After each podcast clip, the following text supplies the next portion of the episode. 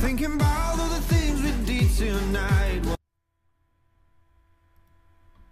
Olá, Hum, tudo bem? Pera, pera, pera. Ah, Pode. oi, tudo bem? Como vocês estão? Então, eu estou bem. Não, não estamos bem, porque essa semana foi uma semana que nós estamos passando, mas passou. Agora é hora do Apocalipse Show, toda sexta-feira, 5 horas, na Twitch. E esse é o nosso programa, o resumo semanal das piores notícias ou das menos piores da semana, como o Davizinho sempre fala pra mim. E já que o Brasil não é para amadores e eu me chamo João Pedro Reis da Silva, gestor público que é complicado ser gestor público no Brasil, eu vou passar para um grande amigo meu, ele, que é querido muito pelos alunos. Os alunos marcaram ele pro Boninho e pro Thiago Leifert ver ele no BBB. Se ele for pro BBB, aí a gente vai ter que conversar que o Rod vai cuidar do Twitter, eu vou cuidar do Instagram dele. E vai ser uma lástima nós dois cuidando das redes sociais do Davizinho.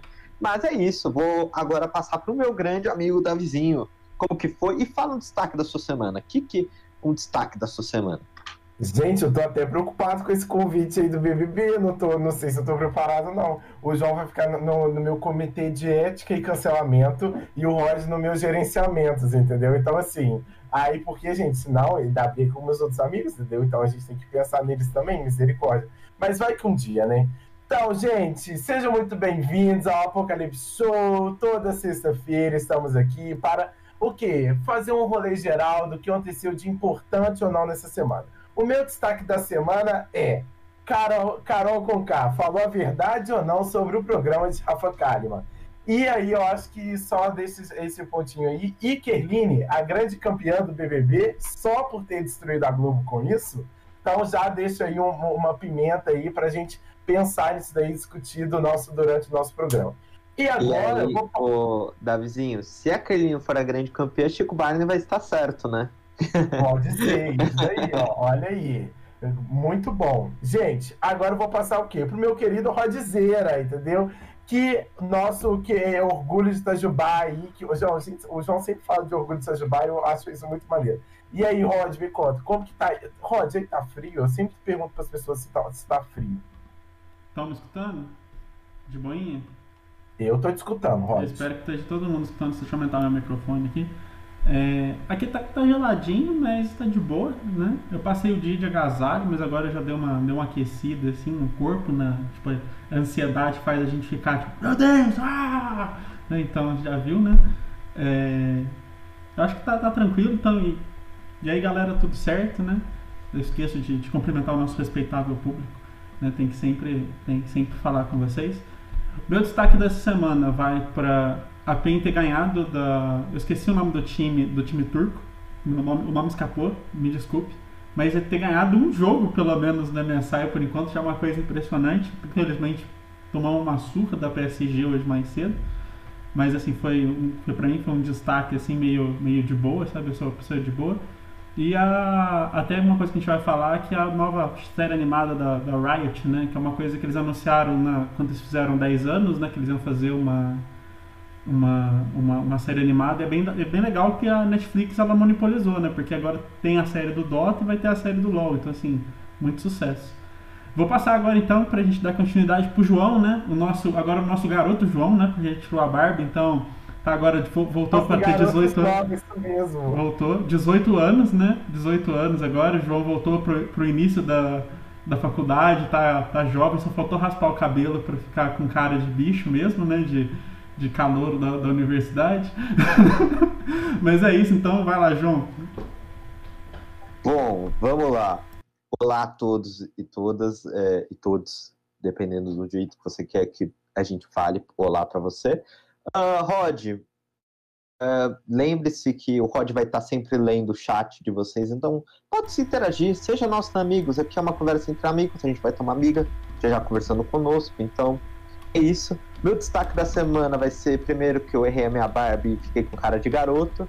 E o meu segundo destaque da semana que eu acho que foi muito bom é o parabéns para Juliette e o campeão do povo para mim que é o Gilberto. Então, parabéns para os dois vencedores do BBB 2021 e foi ótimo o Gilberto ficar em quarto porque ele ganhou os holofortes, depois a rainha ganhou os holofortes. Então, os dois são vitoriosos. E aí, Tá, vizinho? Eu vou te passar e aí você vai falar da maneira mais divertida de todos os tempos, tá bom? Que hoje nós vamos ter no Apocalipse Show, o que nós vamos ter de assuntos muito legais. E abre o seu coração e mostre pro povo o que, que vai ser de legal hoje. Gente, não sei, se, assim, tem alguns momentos que é legal ou não, né? Vamos lá, gente. Então vamos fazer o nosso rolê do Apocalipse Show. O que, que a gente vai falar hoje, comentar sobre alguns pontos. Vamos lá, gente. No nosso Tudo Menos Cats, que é tudo pra mim, o que que vai acontecer? O que que vamos ter hoje? O que? O anúncio dos próximos filmes da Marvel, né? Assim, queridos e maravilhosos. Me emocionei, chorei naquele, naquele, na, no, naquele trailer ali que mostra todos. Gente, que que produção, né? Tô doido pra. Assim, não, eu não, não gosto tanto de cinema, mas espero, eu espero esse coronga acabar aí pra eu poder ir no cinema ver esses filmes da Marvel, que eu acho que vai ser muito legal. Temos o quê? A nossa saída do Faustão, da Rede Globo, e por que aconteceu isso, de onde que ele vai depois. Eu falei um pouquinho disso na quarta-feira, mas a gente vai retomar, porque é muito importante, o nosso Faustãozinho ali, lindo, maravilhoso. Temos o quê? Lançamento de músicas também. Tentação de Luísa Sonza com um clima quentíssimo e muito que é aclamado pelo público. E Amor, Ama, Sofre Chora de Pablo Vittar. Gente, o clipe o quê? Tá muito bom, tá impecável, tá de verdade. No nosso Falando da Vida Ledo, que a gente gosta mesmo daquela fofoca bem boa, temos os novos reality shows, o Power Cup e No Limite. O que que tá vindo aí de, dessa, dessa nova geração depois do BBB, de reality? É reality ou realities? Não sei, vamos lá, realities. Temos o quê? Nossa final do BBB e os programas pós-términos, né? A gente viu aí que eles estão. No, o BBB, na verdade, o BBB não acabou, né? Tem todos os seus programas pós-términos aí, que tá gerando muito conteúdo e muitos memes na internet. Até o próximo que eu vou falar, que é a treta da semana da Carol Conká e da Rafa Kalimann, né? Onde vazou a Kerline né, estava tirando, estava gravando um stories ali e saiu a voz da Carol Conká criticando um pouco sobre o programa da Rafa Kalimann. Um pouco não, uma crítica sim, pesada. E na, no quadro Modo Noob, que é onde a gente comenta um pouquinho sobre as, o mundo game, a gente tem a semana do Riot Games. Não sei se é assim que fala, mas para mim é Riot Games. E do PEN no MSI. E o anúncio do arcade na Netflix foi o que o Rod falou. No nosso Brasília Hour, que é o que? O Brasil não é para amadores, temos a CPI do Covid. O que está rolando na CPI do Covid? E a Pérolas dos Políticos, parte 2, agora é a hora do presidente. Ai, gente, não gosto nem de... É, o Brasília Hour hoje vai ser tenso, hein? João tá o quê? Ferrado. Vamos lá. E no quadro Fala que eu discuto, vamos conversar com a nossa querida, grandiosa, amada, maravilhosa, tudo João nessa vila, nossa amiga Fernanda que também vai nos aconselhar um pouquinho o quê? Do nosso quadro Conselho de Mamãe. E o Rod sempre vai estar o quê? Dando uma olhadinha no, no chat. E aí, Rod, dizer, ah, o que você tem? Gostou? Tá tudo certo? Ah, gente, eu falei tudo. E aí, Rod, eu falei tudo, tá tudo certo? Opa, rapidinho, pera, pera. Tá, tava apertando o meu Z aqui para vocês poderem me escutar e, e eu tava digitando no, no Away aqui, foi mal. Falou tudo sim, Davi. Tá, tá certinho, né? É, não falou nada errado aí, tá, tá show. E eu acho que tem mais alguma coisa pra gente falar agora? Eu... Acho que não, né? Sim. Não, tem. É, vamos falar sobre duas coisas chatas antes de começar o programa. É, nesse bloco introdutório, rapidamente a gente vai falar porque a, a gente vai levar com leveza esse programa, mas tem momentos que a gente precisa falar alguns pontos. A gente não estava pronto para falar sobre o que aconteceu na operação no Jacarezinho, onde tivemos 25 pessoas mortas numa operação. Operação da polícia no Rio de Janeiro, que levou apenas, né, no apreensão, eu tô aqui pegando a minha cola, mas ó, dentro dessa, né, operação a gente conseguiu né, 16 pistolas, 6 fuzis, 12 granadas, uma, uma submetralhadora e uma escopeta. E 25 mortos, sendo que 24 é, mortos, jovens mortos, ainda não foram revelados o nome. Uh, então, uma coisa que eu vou falar e abro para os meus colegas aqui falarem também. É, ponto é, nenhuma operação da polícia a combate a, a favor da segurança pública resolvida com morte. Resolvida com você entrando numa comunidade a tiros no meio de um monte de família. Não é resolvido assim. Combate, a polícia militar tem que ser treinada a fim de ter uma boa investigação, pegar a operação e acabar com o tráfico. Não é matar apenas jovens para mostrar serviço. É com a violência que a gente vai legitimar. É muitas vezes a violência que parece que você está trabalhando para resolver o problema da segurança pública. Da segurança pública tem muitos outros problemas e problemas que vão de outras políticas públicas que o governo está faltando e a sociedade brasileira está faltando. Desde educação pública, desde combate ao racismo, desde o combate e a, a, o fim da miséria, tudo isso.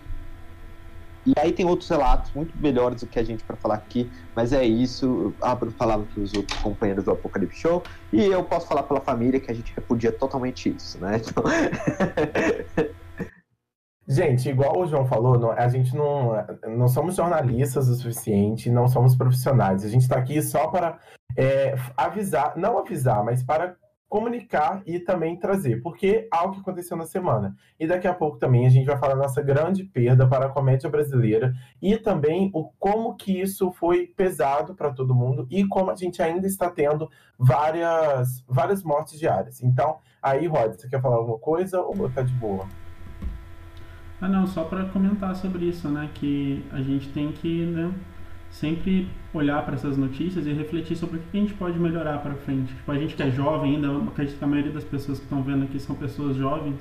Então, assim, o que, que a gente pode trazer para melhorar a nossa sociedade nesses aspectos, sabe? A gente sempre olhar para esses, esses causos que acontecem, tipo massacre mesmo, e falar assim, gente, o que, que a gente pode fazer para realmente trazer uma mudança para o futuro, sabe? Eu sei que não é simples, mas assim, não custa a gente pensar no que, que a gente pode fazer, nos nossos pequenos atos do dia a dia, assim, para e melhorando aos poucos a sociedade que a gente vive, né, galera? Então, gente, desse modo também a gente teve uma grande perda. Esse, assim, temos grandes perdas, né, todos os dias. Mas na última terça-feira a gente perdeu o grandiosíssimo e queridíssimo Paulo Gustavo, né? É um ator brasileiro que interpreta, assim, é sério, uma, uma, uma personagem que, para mim, é, é uma das melhores, que é a Dona Hermínia, e também vários, como a Nibo, né? Ele tem o programa de 220 volts, e também a gente teve essa perda muito grande na nossa, na nossa dramaturgia brasileira, vamos colocar assim.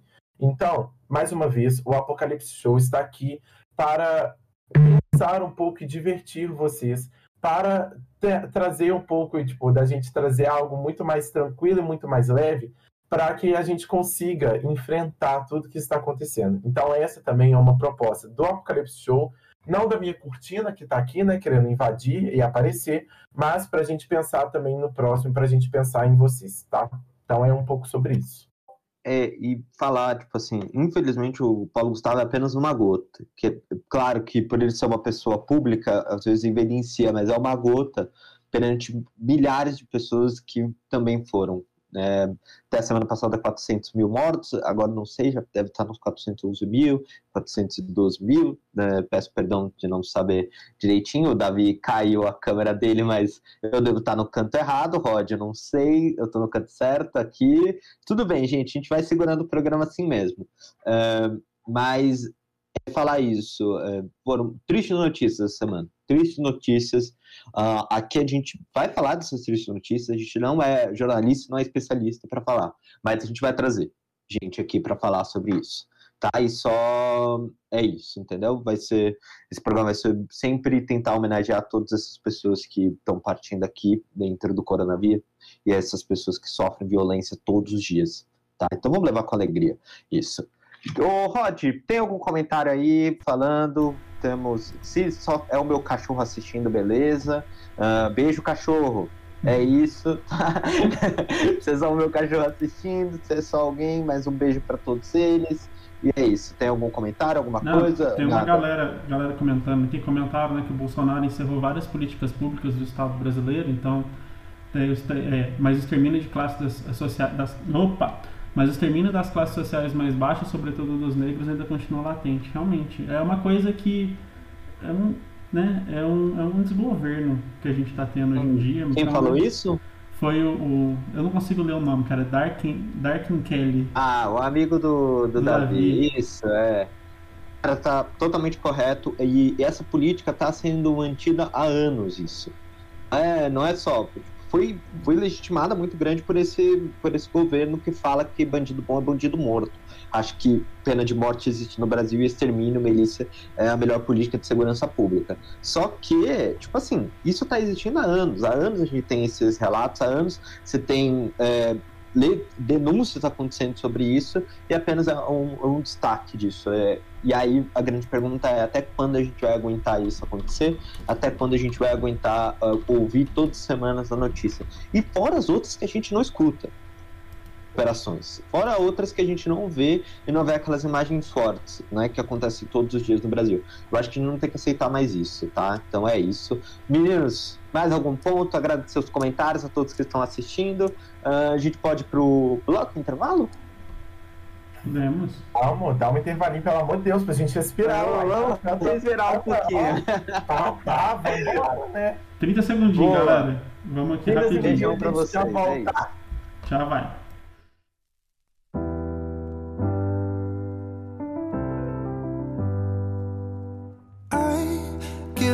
Sometimes and I can't seem to find a light between the walls I built for myself right in my mind. And then you came over and you showed me love that I never had seen before. And now, when I got you, it's all gonna be alright. Thinking about all the things we did tonight. What a time to be alive. Just you and I. Just you and I.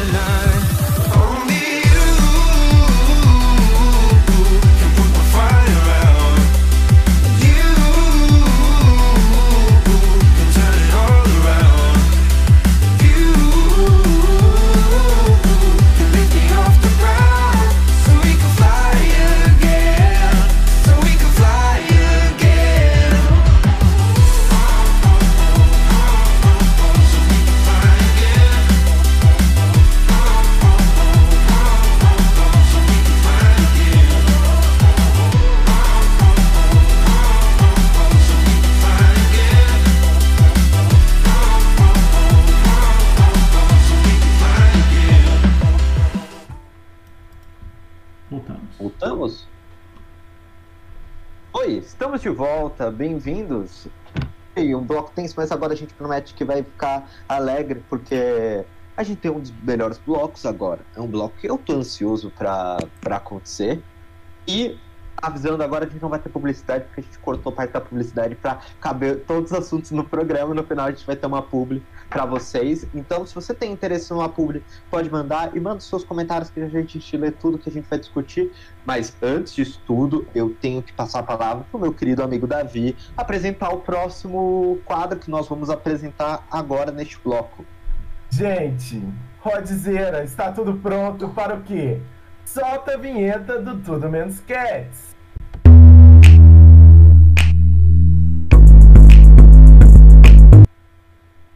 Foi. Então, gente, é o quê? É, esse é o momento que eu esperei minha vida toda, entendeu? De soltar a vinheta. O que que o Tudo Menos Cats fala? Né, a gente vai comentar um pouquinho sobre o que está acontecendo no mundo do entretenimento. Então, isso é o, o maneiro do Tudo Menos Cats, entendeu? Então, a gente dá um rolê do que aconteceu, de que, que tá vindo de novidades aí. E aí, o Rod Zera vai o quê? Vai falar pra gente o que que tá rolando. E aí, Rod, como que tá? O que que tá rolando nesse mundo desse entretenimento? Eu vou ter que pagar muito cinema no ano que vem? Cara, em teoria, né? Vamos ver como que vai ser isso aí, se os lançamentos vão ser pela, pela Disney Plus, se vai ser só pelo cinema, né? Isso é uma, uma coisa que eles não falaram ainda. Mas deixa eu pegar minha colinha aqui, porque são muitos filmes, né? Então a Marvel ela fez um filme chamado Celebra Celebração dos Filmes, ela fez um vídeo chamado Celebração dos Filmes. Não sei se todo mundo viu, né? Vai passando vários filmes da Marvel em sequência para depois mostrar os anúncios, né? E daí celebra todos esses filmes, né? E ainda mostra os futuros projetos. Né? Elas revelaram as primeiras imagens do filme dos Eternos, o título do Pantera Ne- Negra 2, que é Wakanda Forever, né? Ótimo título. Né? Capitã Marvel 2, e que, que vai ser o The Marvels, né? E revelou a sequência dos próximos filmes, né? Daí para o conhecimento seus aqui, né? Não sei se todo mundo viu, né? Viúva Negra vai lançar em julho de- desse ano, de 2021. O, a Lenda dos Dez Anéis, né? Que é Shang-Chi, a Lenda dos Dez Anéis, é setembro de 2021. Achei esse filme muito legal, eu não conhecia esse, esse pedaço da história da Marvel, achei bem interessante. Os Eternos, novembro de 2021 também. Daí tem o filme meio, meio do Homem-Aranha, não gostei desse Homem-Aranha novo, desculpe gente, não sou tão fã dele, mas assim, é, tem o, o, o, terceiro filme, né, Spider-Man No Way Home, dezembro de 2021. Tem o filme do Doutor Estranho no Multiverso da Loucura, março de 2022. Thor Love and Thunder, maio de 2022 também. Pantera Negra Wakanda Forever, julho de 2022. The Marvels, novembro de 2022. Homem-Formiga e Vespa, que é, né? É, Quantum Mania, é fevereiro de 2023. E Guardião das Galáxias, volume 3, em maio de 2023. Daí ainda tem Quarteto Fantástico, etc., mas ainda não tem data. Então, é isso aí, galera. É, gente, o mundo. O Marvel tá fornecendo o quê? Muito para o mundo do entretenimento, né? Querendo ou não, a gente pode esperar aí grandes filmes. Gente, e sério, o vídeo é assim, muito emocionante, mostra muito. Acho que até a gente pensar um pouco do Pantera Negra lá, do ator. Então, assim, foi muito, muito, muito bacana. E eu gostei bastante, assim, gente. Eu acho que a Marvel tá investindo pesado. Acho que a Disney Plus também é, pôde proporcionar um pouco para a Marvel criar mais. Eu acho que eu tenho essa tipo, impressão que quando eles lançaram a Disney Plus, conseguiu tipo, um engajamento maior, assim. Então isso foi super, foi super bacana. E aí, João, tá ansioso com esses, com esses lançamentos? Me conta. Eu, eu fiquei muito. É, eu não fiquei arrepiado dos filmes, né? Mas tem algumas cenas que eu acho que tem muita gente que ficaria arrepiado. Eu entendo esse review, principalmente daquela cena do, do Capitão América no último, no último filme dos Vingadores, né, e o cinema, porque é uma celebração do cinema. E só o cinema vai proporcionar isso. A gente nunca vai esquecer. Eu nunca vou esquecer o filme, o Marvel, a Guerra do Infinito, com o cinema do silêncio, depois do término, que foi o pior término de filme. Mas olhando, eu tô muito ansioso para Eternos. Eu tô esperando muito de Eternos. A ganhadora do Oscar é que vai dirigir Eternos. Tô esperando muito é, do esses filmes. Eu acho que esses filmes vão introduzir a quarta fase da Marvel e vai, eu acho que terminar com o Quarteto Fantástico. Eu acho que o Quarteto Fantástico é o retorno da primeira família, como é o primeiro sucesso do Stan Lee na Marvel. Então, o Quarteto Fantástico merece um filme bem feito. Então, eu espero muito o Quarteto Fantástico logo depois X-Men. Eu acho que a Marvel tem tudo para ir muito bem nos próximos anos uh, e emocionar e continuar entregando. E eles vão com calma. E eu acho que a Disney Plus traz um pouco que eles podem trabalhar séries menores de personagens que não teriam filme de uma maneira mais segura. Porque você, quando você produz um filme no cinema, você sempre espera, tipo, bilheteria alta, essas coisas. Então, eu acho que vai trazer algo e eu, eu tô esperando muito, tô esperando muito. E Eternos, para mim, eu aposto. Eternos é igual Guardiões da Galáxia, o primeiro filme. Eu tava apostando que Guardiões ia ser um grande filme e Eternos eu tô apostando que vai ser um grande filme. Eu acho que vai ser incrível. O, se, principalmente se basearem com a história do Neil Gaiman nos quadrinhos do Eternos. Não sei se. é, mas depois eu conto melhor. eu posso gravar um tudo menos quieto, porque Eternos vai ser incrível. é, gente, eu fico um pouco perdido nisso, mas assim, eu adoro ir no cinema, assistir lá os super-heróis chiques, entendeu? Então eu sou, eu sou meio que desse, desse modo, assim. Adorei. Outro dia eu até comecei a assistir a Marvel, tipo, desde o início, né? Na Disney Plus, por exemplo, você consegue lá ter a ordem cronológica da Marvel. Eu fiz até esse movimento, tipo, de assistir desde o primeiro filme. Foi super legal. Foi, tipo, foi muito. Me explicou muita coisa, tá? De verdade. Porque, assim, aqui em casa a gente assiste, assim, ah, vamos assistir esse filme, legal e tal. Meus amigos, ah, lançou no cinema, mas eu nunca tive essa curiosidade de saber um pouco mais sobre esse mundo entretenimento da Marvel, né? Mas eu acho que vai entregar muito e a Marvel tem muito do que entregar, assim. E a gente está também com uma expectativa muito alta. Mas, João, você comentou, por exemplo, das subséries.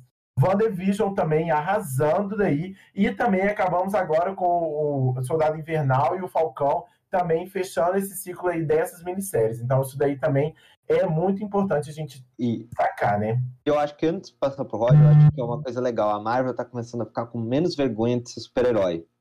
Porque se você pegar os primeiros uniformes do X-Men, era tudo de couro. Agora, todos os uniformes que você vê é colorido, é o uniforme cara do, do quadrinho. Não tem mais vergonha de ser super-herói. Não tem mais vergonha porque é isso. As pessoas já estão acostumadas do que é esse universo. Já está há 10 anos aqui. Mas eu lembro que eu assisti quando eu tinha 10 anos de idade. Eu, agora tô com. Eu não vou revelar minha idade. Vai que... Tá com 60 anos, né, Rony? O João tá com 60 anos em cada ombro, tá, gente? Só para revelar a idade mas, aqui. Mas, Rod, fale um pouco o que, que suas impressões e a impressão do chat, o que, que eles estão achando de tudo isso. E você foi polêmico. A gente tem que levantar isso. Foi um polêmico que É, é, do gente. Spider-Man. Agora é o seu direito de defesa porque ela é Spider-Man e comente tudo isso, cara. Não, primeiro porque esse Homem-Aranha novo, ele é uma putinha, tipo assim, ele é um, um discípulo do Tony Stark. Eu não gosto disso, cara. Eu gosto do, É do, do, Peter Parker raiz, entendeu? Aquele Peter Parker que fica sofrendo ali, que você olha e você fala assim, caralho, ele é um homem do povo, entendeu? porque, o, que nem o do o original lá, que eu esqueci o nome do ator, do Tom Maguire, né? Que é, eu adorava aquele. Tirando o terceiro, um e o dois são muito bons. Né? Porque também foi na minha infância ali, tinha o desenho, um tigaço, que é do mesmo. Tipo, dos, dos heróis, assim, pra ser bem sincero, eu adoro Batman, Homem-Aranha e X-Men. Tudo porque esses três tinham uns desenhos antigões, antes de X-Men Evolution, antes de alguns desenhos do Homem-Aranha lá antigo, lá de 90 e, tipo, 97, se eu não me engano. Que, nossa, era muito bom. Era muito bom, assim. Foi uma coisa que eu falei, nossa, meu Deus. Eu nem sabia o que era DC ou o que que era Marvel. Tanto que tem muito desses, desses filmes que estão lançando hoje em dia que são heróis, coisas que eu não conheço. Que aqui na minha cidade, que é uma cidade pequena, não tinha tanto acesso a quadrinhos, sabe? Tipo, era difícil você ver quadrinho dos heróis, assim. Pelo menos eu, quando era criança, não encontrava tanto. Então eu não conhecia, assim. Eu conhecia mais por causa dos desenhos que passavam. Tipo, a minha maior decepção é a Liga da Justiça lá, da DC não ter feito um negócio da hora, sabe? Tipo, é legal, eu não assisti a versão nova do, do Zack Snyder lá, mas, tipo, não, não, não atingiu aquele negócio, E, meu Rod? Deus, sabe? Eu sou, eu Tá sou que polêmico mesmo. Mas, É, a, mas que a, a Marvel, a Marvel manda bem, apesar de ser sempre a mesma formulazinha, mas assim, os filmes são gostosos de assistir, são divertidos, então eu vou passar um pouco aqui com umas coisas que falaram, né? Que espero que a Marvel lance esses filmes né, no cinema, porque não. É, é, porque não, não se. O quê? Porque senão é cobrar 70 reais pra ver no Disney, no, no Disney Plus. E daí falou, quero meu direito à meia, realmente. Todo mundo quer ter o, o- a meia ali pra poder né, pagar um pouco mais barato, assistir o filme, consumir aquilo ali que é sucesso, né? É, falaram que a Marvel trouxe a, seroton- a sero- serotonina que o brasileiro precisava, né? Todo mundo tá, tá- vai- já, vai, já, vai, já vai me dar, dar hate aqui, porque todo mundo prefere o Homem-Aranha de agora. Vocês são todos jovens, jovens é, ignorantes, entendeu? Desculpe, gente. Tô brincando, tá? É que eu não sei, eu não consigo gostar. É tipo assim, eu acho até que ele é um bom. Ele, ele até, até que é legal, assim, não tô falando que os filmes são ruins, mas é muito que. Não sei, perdeu um pouco da essência do personagem, sabe? Dele ser. Ele desenvolver as coisas, não sei que ela não vem o Tony Stark falar, toma esse negócio aqui do zero, cheio de tecnologia, sabe? Apesar que se todo mundo, se alguém que tem o PS4 e jogou o jogo do Homem-Aranha, vai ver como, nossa, que jogo divertido. Eu adorei aquele jogo. Eu me senti Homem-Aranha, gente. Depois dessa polêmica, e eu não. Eu vou ajudar o Rod, Davi. Eu vou falar, tipo assim, cara, Rod, vamos diminuir, vamos ir pro próximo quadro, porque senão ele vai se complicar cada vez mais e criticando todos os fãs. Galera, agradeço, a gente vai gravar sempre quando lançar os filmes da Marvel, a gente sempre vai estar conversando. Arrepiou os anúncios, então, julho, a gente vai estar conversando. E depois vamos estar conversando sobre Loki também aqui. E também vamos estar conversando sobre Viúva Negra também. Então, tem um amigo muito grande que se chama Davi também, que é fanático pela Viúva Negra. Então, gente, é... vamos lá. A gente vai discutir o Rod que, que é os detalhes desse tema que a gente vai discutir no quadro Tudo Menos Cats.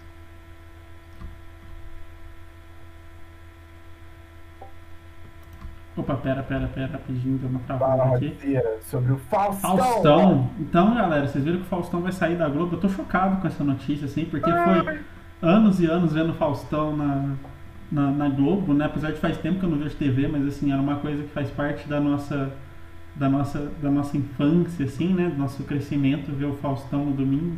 Né? Então, nessa semana saiu a notícia do que o, término do contrato com a Rede Globo e o Faustão vai voltar para Bandeirantes a partir de 2022, né? E a emissora lançou que é, é que chama aqui? A partir de 2022 a emissora que o lançou. Eu não sabia que a Bandeirantes tinha lançado o Faustão, tá vendo? Vivendo e aprendendo, gente. É, para que ele, ele antes do programa do, do Domingão com Faustão, né? Ele foi, ele era Perdidos na Noite, esse que era o programa, né, João? Você que, você que é um grande conhecedor aí da, da cultura da televisão. Então, né, vamos, vamos ver como que vai ser isso aí. É Pra mim foi uma surpresa aí pra vocês. Ah, eu acho que é o final de uma era. Igual Homem-Aranha tem também uma era, o Faustão eu acho que também teve sua era na Globo. Sim, gente, de verdade. Outro dia eu até fiz Faustão. Assim, domingo de noite eu fico muito triste. Porque o que é domingo de noite, né? Então, assim, Faustão, Dança dos Famosos, eu sempre fico tipo, hum, é domingo, né? Tipo, segunda-feira vai começar tudo de novo. Então eu acho também que é o fim de uma era do Faustão. Eu acho que o Faustão vai fechar um ciclo muito grande também na Globo. E a Globo, gente, também, pelo amor de Deus, tem que repaginar, sabe? Eu acho que tá na hora da Globo procurar, então. Claro, é um clássico o Faustão. Todos os artistas, por exemplo, até que vão no Dig Dong, se sentem muito honrados em lá. Então, assim, vai fechar um ciclo, mas eu acho que também vai dar uma cara nova para a Band, né? Eu acho que a Band aí que estava nos seus nos seus é, né, tipo, no, meio pendenga, assim, eu acho que vai dar uma cara nova para a Band, vai ter, acho que talvez um público que é fiel ao Faustão levar esse público à Band, né? Então, assim, acho que tem também essa relação aí que a gente pode ver. Vamos ver como que vai ser esse fechamento de ciclo, mas eu achei muito bonito ele ter iniciado na Band, ir para Globo, né, ter seu auge, né, e aí depois retornar a, a, carreira na Band, eu acho que por aí acho que também acabou. Assim, não que, não que o Faustão não seja um dos reis do entretenimento, porque, gente, o Faustão deve estar cansado também, né, temos que pensar um pouco sobre isso, né, então eu acho que é sobre isso. Eu, eu acho que a coisa mais legal disso, e aí, eu, eu, eu nunca fui tanto fã. Quando você é criança, você sempre aprende a não gostar de algumas pessoas né, no meio, tipo. E eu comecei depois de alguns anos ver a história do Faustão e admirar muito ele, tipo, como comunicador, como tudo. E eu acho isso só mostra como que é um cara grato. Que você, ele podia ter ficado na Globo, um, oferecendo isso para ele, a possibilidade de continuar na Globo às quinta-feiras, claro, diminuindo o salário, mas ainda muito melhor do que ele vai talvez receber na Band. E mesmo assim, retornou pra Band. Retornou pra aonde o fez. O Faustão saiu da Band do Perdidos da Noite. Depois disso, ele ganhou a projeção pra, tipo, ser o apresentador do Domingão do Faustão depois que o, o Gugu não quis ir pra Globo. Que o, que, o, que o Silvio Santos parou o Gugu de ir pra Globo. Mas, é, até vou indicar, para vocês contarem um pouco a história do Faustão, assistam o documentário do Meteoro, Brasil. O Meteoro fez um belo documentário sobre a história do Faustão, sobre o jeito dele de ser comunicador. Então, é só isso. Eu acho que tem uma boa expectativa. Eu acho que a Bandeirantes vem acertando nesses últimos tempos. Se você analisar algumas coisas, conseguiu a Fórmula 1, tá conseguindo alguns problemas de esporte, conseguiu usar a Camargo. Então, vem acertando. Vamos ver como que vai ser. E eu acho que vai ser um sucesso. Eu acho que o, se for ver, o Faustão até ganha de audiência consegue um, um, segundo lugar de audiência ou até em primeiro lugar de audiência. Porque o cara mantém, é um carisma e um carisma popular até. E a gente não tem isso constante. A gente é da, do mundo da internet e às vezes não vê essa importância da, desse tipo de comunicador. Eu tenho, eu tenho um pedido pro Rod e pro João. Vocês podem falar ô louco meu, fazendo favor? Eu acho que ia ser muito bom. Só um minutinho, eu acho que o nosso público clama um pouco. O, fala o ô louco meu, Rod, lê os comentários e dê a sua opinião, Rod. Ô louco, meu! Não sei fazer esse negócio aí. Pera, é porque toda hora fica nesse negócio de apertar Z, etc. Eu fico digitando no roteiro. Não é pra digitar no roteiro, Rodrigo. Caralho, rapidinho. O Rod tá. É, eu, eu, fico, eu fico puto. Tá, tá, tá, tá, tá que eu falo, rapidinho. É, dos comentários aqui falaram uma coisa que é verdade, né? Ó. É, vou virar famosa, sendo ex-BBB e não poderia ir para arquivo confidencial. Daí carinhas tristes da Marcelas. Né? O Faustão escolheu o caminho pior que a aposentadoria, que é ir para a Band e nunca mais será visto, né? Que foi o, o Darkin Kelly que o Marco falou, mas tipo. É, é, eu concordo com o João, né? Ele pelo menos tá, tá, tá retornando a origem dele ali para fechar realmente o, o, o ciclo, né? Como o Davi falou ali. Esse é um negócio bem bem bonitinho, né? Então, assim, é interessante, né? Eu não sabia desse, desse documentário, então é, fica aí de dica para todo mundo aí, ó. Então, é, tá vendo? A gente traz informação aqui também, né? Como é que é lá no Choque de Cultura, lá que ele... mas, é, é, eu, eu, não, eu, não, sei nem o bordão do Faustão, porque eu já tô mais tempo que eu não vejo TV, mas o louco meu, de novo. oh, ele, tem, ele tem uns bem muito engraçados. A, do, a da churrasqueira tá pegando fogo, bicho. Mas, mas o Faustão, a gente tem que lembrar que ele é o quê? Namorado de uma celebridade. Então, Selena Gomes e Faustão já tiveram aí seus affaires, entendeu? Então, assim, é zoeira, tá, Rod? É meme, calma, tá tudo certo. O cara, a cara do Rod, tipo, sério. Ô, gente, falando em Faustão e falando da vida alheia, vamos pro próximo bloco? O que, que vocês acham? Boa, vamos então agradecer o Faustão. Vai dar tudo certo para ele, porque ele já é bilionário, a gente que é pobre aqui. Então, gente, bora pro próximo bloco aí, falando da vida alheia. O Davi, vai anunciar aí o, a vinheta que você gosta. Então tá, ó, Dizira, vamos lá, tá tudo preparado, né? Então, gente, é o seguinte: solta a vinheta do Cuidando da Vida Alheia.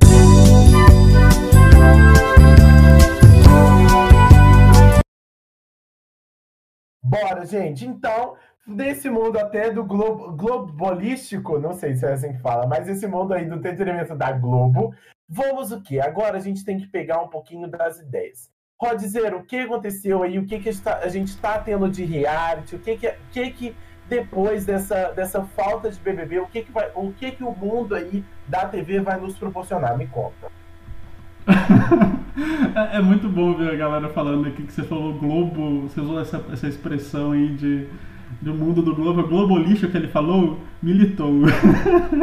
muito bom o chat, gente. O chat, o chat sempre é muito top. É, então, o que a gente tem de próximo reality show aí é o Power Couple e o No Limite, né? O Power Couple Brasil 5, nem sabia, nossa, ó. Estreia em 9 de maio na Record sob o comando de Adriano Galisteu. Eu nem sabia desse, desse reality show, gente. Vocês vão me, vão me introduzir a, a esse, esse novo mundo. Esse reality show vai colocar 13 casais disputando um prêmio de 1 milhão de reais. E depois provavelmente as pessoas vão separar, né? Cada um ficar com 500 milhões. 500 mil. e no dia 11 do 5 vai começar o melhor programa, que é No Limite, né? Que tem 16 participantes que tem coragem de sobra, né? Porque eles vão ficar isolados e tal, né? Então é um reality que coloca as, as participantes em situações cabreiras, né? Bem, bem complicadinhas aí de, de sobrevivência. Então vamos ver como que vai ser isso aí, né, galera?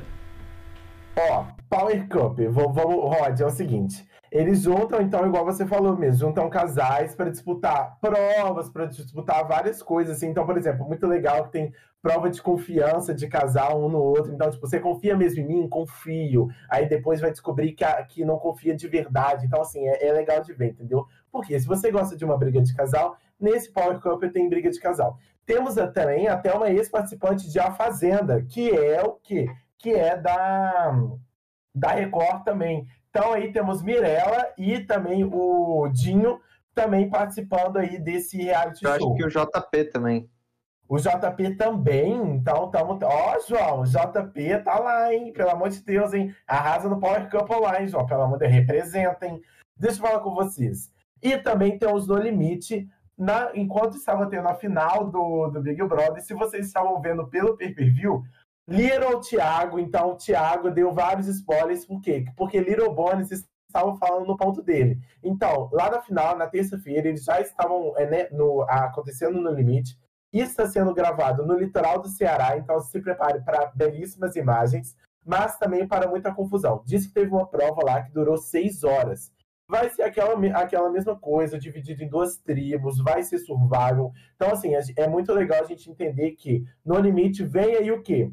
Para ajudar um pouco a gente nessa, nessa falta de BBB que faz. O, pro Rod não, né? Pro Rod o mundo do Seattle vai começar agora, né? Mas o limite começa aí, a gente tá. Eu, assim, eu tô muito animado e já declarei talvez minha torcida, né? Então deixa aí para a gente pensar um pouco se você não sabe minha torcida, talvez no final do programa eu fale. Então, assim, fica até no final do programa para descobrir a torcida minha, do João e do Rod. O Rod, assim, ah, e aí vem, né, Rod? É tudo formado por ex-BBB. Agora quero ver, tá, Rod? Agora quero ver. Ai, ai, ai. E aí, João? A minha pessoal? torcida é pro entretenimento, Davi, não é pro, entendeu? Pra ninguém. Comentem aí no, no chat quem vocês vão torcer, o que, que vocês acham desses reality shows. Olha, o campo eu nunca vi. Eu nunca vi, eu só vi que é essa briga de casal, tudo, vai ter um monte de gente da Record. A Lídia vai fazer a cabine de descompressão, não sei o que, que é isso, mas a Lídia foi um dos ícones da Fazenda, então vai ser incrível ela reencontrando a Mirella, porque a Mirella não vai ser ganhadora, né? Aí a Mirella ganha no final. então, aí a gente vai ter isso. Então, vai ser legal, eu acho que vai ser interessante. E colocar casal brigando é, é incrível. A gente já viu o Rafa Kalimann e Rodolfo, mas não é igual o Power Couple, então esse vai ser de verdade esse casal brigando, então vai ser tudo isso. E aí, o No Limite, eu acredito que eles já lançaram um vídeo que foi muito bom. Aquele vídeo que eles lançaram no BBB. Já deu um tom que vai ser legal isso. É, é, não colocaram o, o, Eu queria que o, o arquebiano, né, o Bill, o Microbiano e o e aquele Guilherme lá se tivesse na mesma equipe para fazer um meme do Homem-Aranha, já para homenagear o Rod, né? Que ele não gosta do Homem-Aranha, um apontando pro outro, mas a gente não vai ter. Mas eu acho que vai ser muito bom. Já falaram que já teve alguns pegas, mas é isso. Vamos esperar para ver dia 12. E pra, a Globo tá apostando muito nisso, né? Tipo, em reality show. Então vai ter no limite e também nas quintas-feiras tem o Mestre do Sabor. Então é o de culinária, mas que tentou ser Masterchef, virou na Lua, mas foi pra Júpiter. Então vamos, vamos ver como que vai ser. E é isso, gente. É, Rod, o que, que você acha? Por que o seu. o No Limite foi o primeiro reality show. É o. É o, é o pai de tudo. O que você acha? E o que, que o povo tá apoiando aí? O que, que tá acontecendo? Cara, assim, é, primeira coisa que eu queria me defender, você falou que eu não gosto. Não é que eu não gosto do Homem-Aranha, é um dos heróis que eu mais gosto. Eu não gosto do Tom Holland, tá ligado? Tipo assim, não que eu não gosto do Tom Holland, ele, até que ele é um ótimo ator, mas tipo. Ah, vocês entenderam, não vou ficar, bem, não vou ficar, me, não vou ficar me queimando vai, mais. A gente, a gente vai pensar se a gente vai te perdoar. Tudo bem, tudo bem. Ah, não, já, já tô cancelado. Até estavam brincando mais cedo que eu vou ter que fazer tipo um documentário, tipo a Carol com K, né? Então, assim, né, tristeza só, gente. É, mas no limite, assim, eu acho que um programa. Falaram aqui, né, que, que seria bom se tivesse o, a, votação do público, mas eu acho que o legal do No Limite é exatamente não depender de público externo, depender das pessoas lá e das tretas internas que, tipo, é, eu acho que gera muito mais mais mais entretenimento pra gente, assim, sabe? Porque, por exemplo, no BBB, tiraram a Carol com K, depois, né? Deu aquela brochada no programa, demorou um pouco, daí teve que aparecer novas pessoas, né? Eu só sei as coisas do BBB graças aos meus colegas aqui, os meus amigos que ficam comentando as coisas de BBB. Então, assim, senão eu não saberia nada. Mas esse negócio, ou, no limite eu vou tentar acompanhar para poder para poder conseguir comentar com mais precisão sobre as sobre os acontecimentos até uma coisa pro pessoal, é bom ter reality show diferente, de diferentes formatos. Não é legal você ter apenas um com a torcida, a votação. É legal você ter diferentes dinâmicas para você conseguir ter o programa diferente. Porque se você olhar, eu, eu, eu acho que é melhor esse modelo. Eu acho que é, é divertido, você não vai ter torcida demais interferindo e você vê a realidade, eles estão no extremo. Então é bom essa realidade no extremo fazer o que, que eles vão escolher, o que, que eles vão votar. Então vai ser divertido isso. Então vamos, vamos esperar para ver como que vai ser. Davizinho, mais algum ponto do limite Power Couple? Não, eu, eu já ia puxar, o gancho. Falando no limite, que vai ser o quê? De ex-BBB. Rod, o que está acontecendo com os nossos desemparedados agora e estão nessa final de BBB? Quais eventos que estão rolando aí? Me conta. Peraí que é muita coisa para fumar. Opa, de novo, fiz cagada, rapidinho. É sobre isso. É, é, é, complicado, cara, galera. Eu sou meio, sou meio. Ainda tô acostumando a mexer com esse negócio todo. Então, na última terça-feira a gente teve a final do BBB, né? Com a vitória impressionante, assim, tipo, inesperada, mentira, né, da Juliette.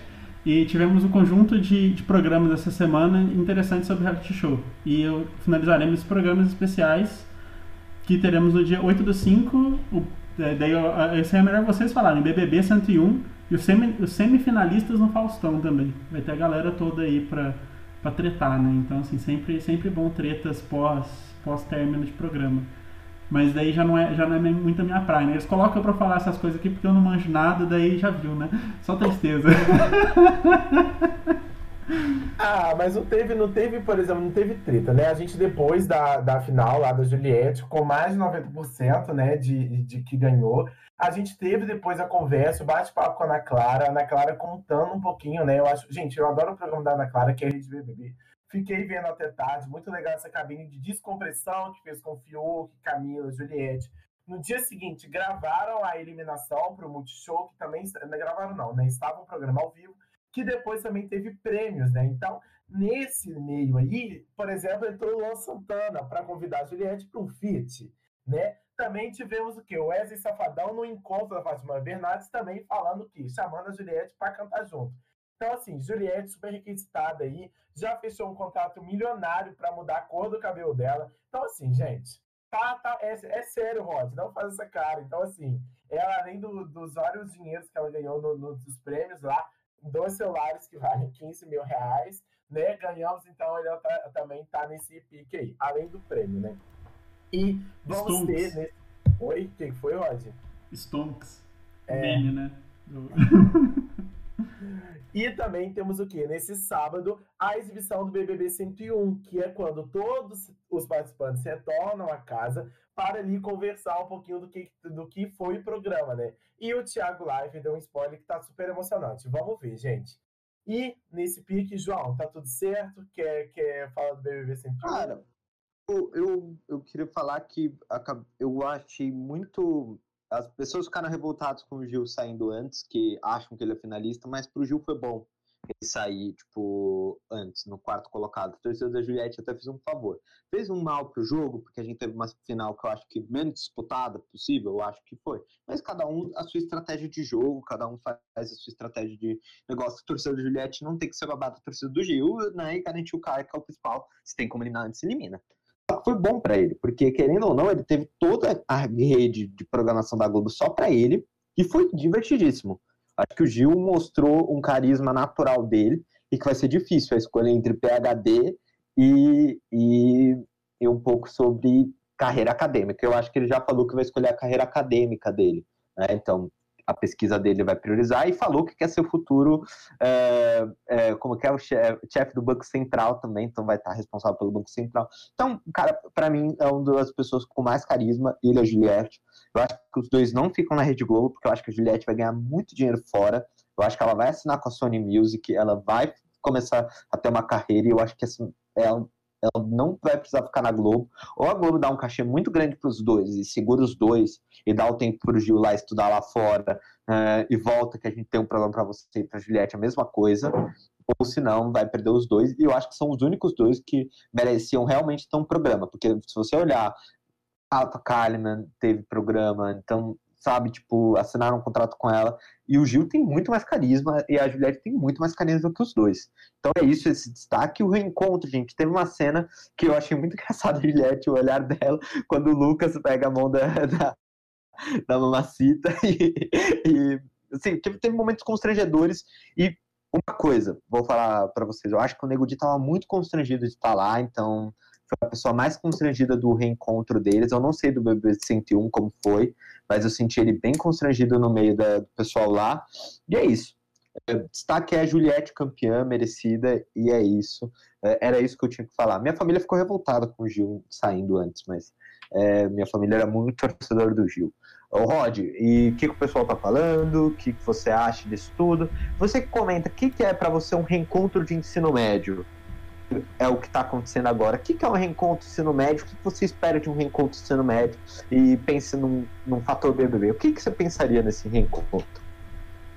Pior que eu não sei nem te falar, porque no meu ensino médio todo mundo era, não era tão junto, então foi tudo para um lado, né? Tipo, não, não teve uma união da galera assim pra você poder reencontrar todo mundo e falar, nossa, eu sou um bosta. Então, tipo, tem aquele cara chato que fala, olha como que eu tô foda agora, não sei o que lá, coisa do tipo. Você fala assim, nossa, que legal, gente, joia, sabe?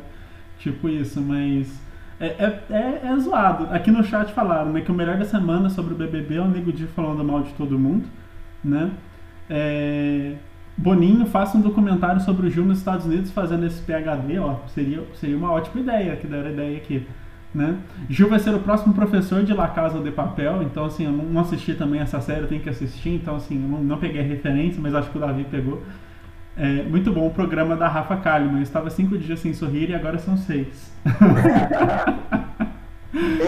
Eu amei esse comentário. Acho que esse é o melhor comentário da fizeram, Marcelas. Fizeram um exposed aqui que, que o Davi, o Davi é maior fã do terceirão pra, pra vida, né? Ama todos, é muito, muito amado, tá vendo? Mas o Davi é o carisma puro, né? Então, assim, quando você é o carisma puro, é difícil as pessoas não terem um carinho enorme pela pessoa, né? Tipo assim, vai passar anos, todo mundo vai falar assim, vocês lembram do Davi, aquele cara super fera e tal, sabe? Vai ser sempre assim, gente.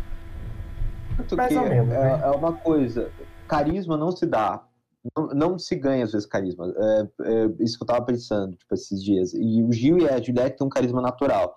É a mesma coisa que o Davi. O Davi é o carismático do grupo aqui. Então, a gente sabe disso, então a gente sempre elogia isso. E eu acho que, assim, é, é, tem que esperar muito bem essa programação. Eu acho que a Globo tem que usar mesmo o BBB. E os prêmios, o que, que vocês acharam dos prêmios? Vocês acharam que teve algum prêmio que não foi merecido? Foi o público que votou, né? É, melhor amizade foi Sara e Gil. melhor casal. Uh.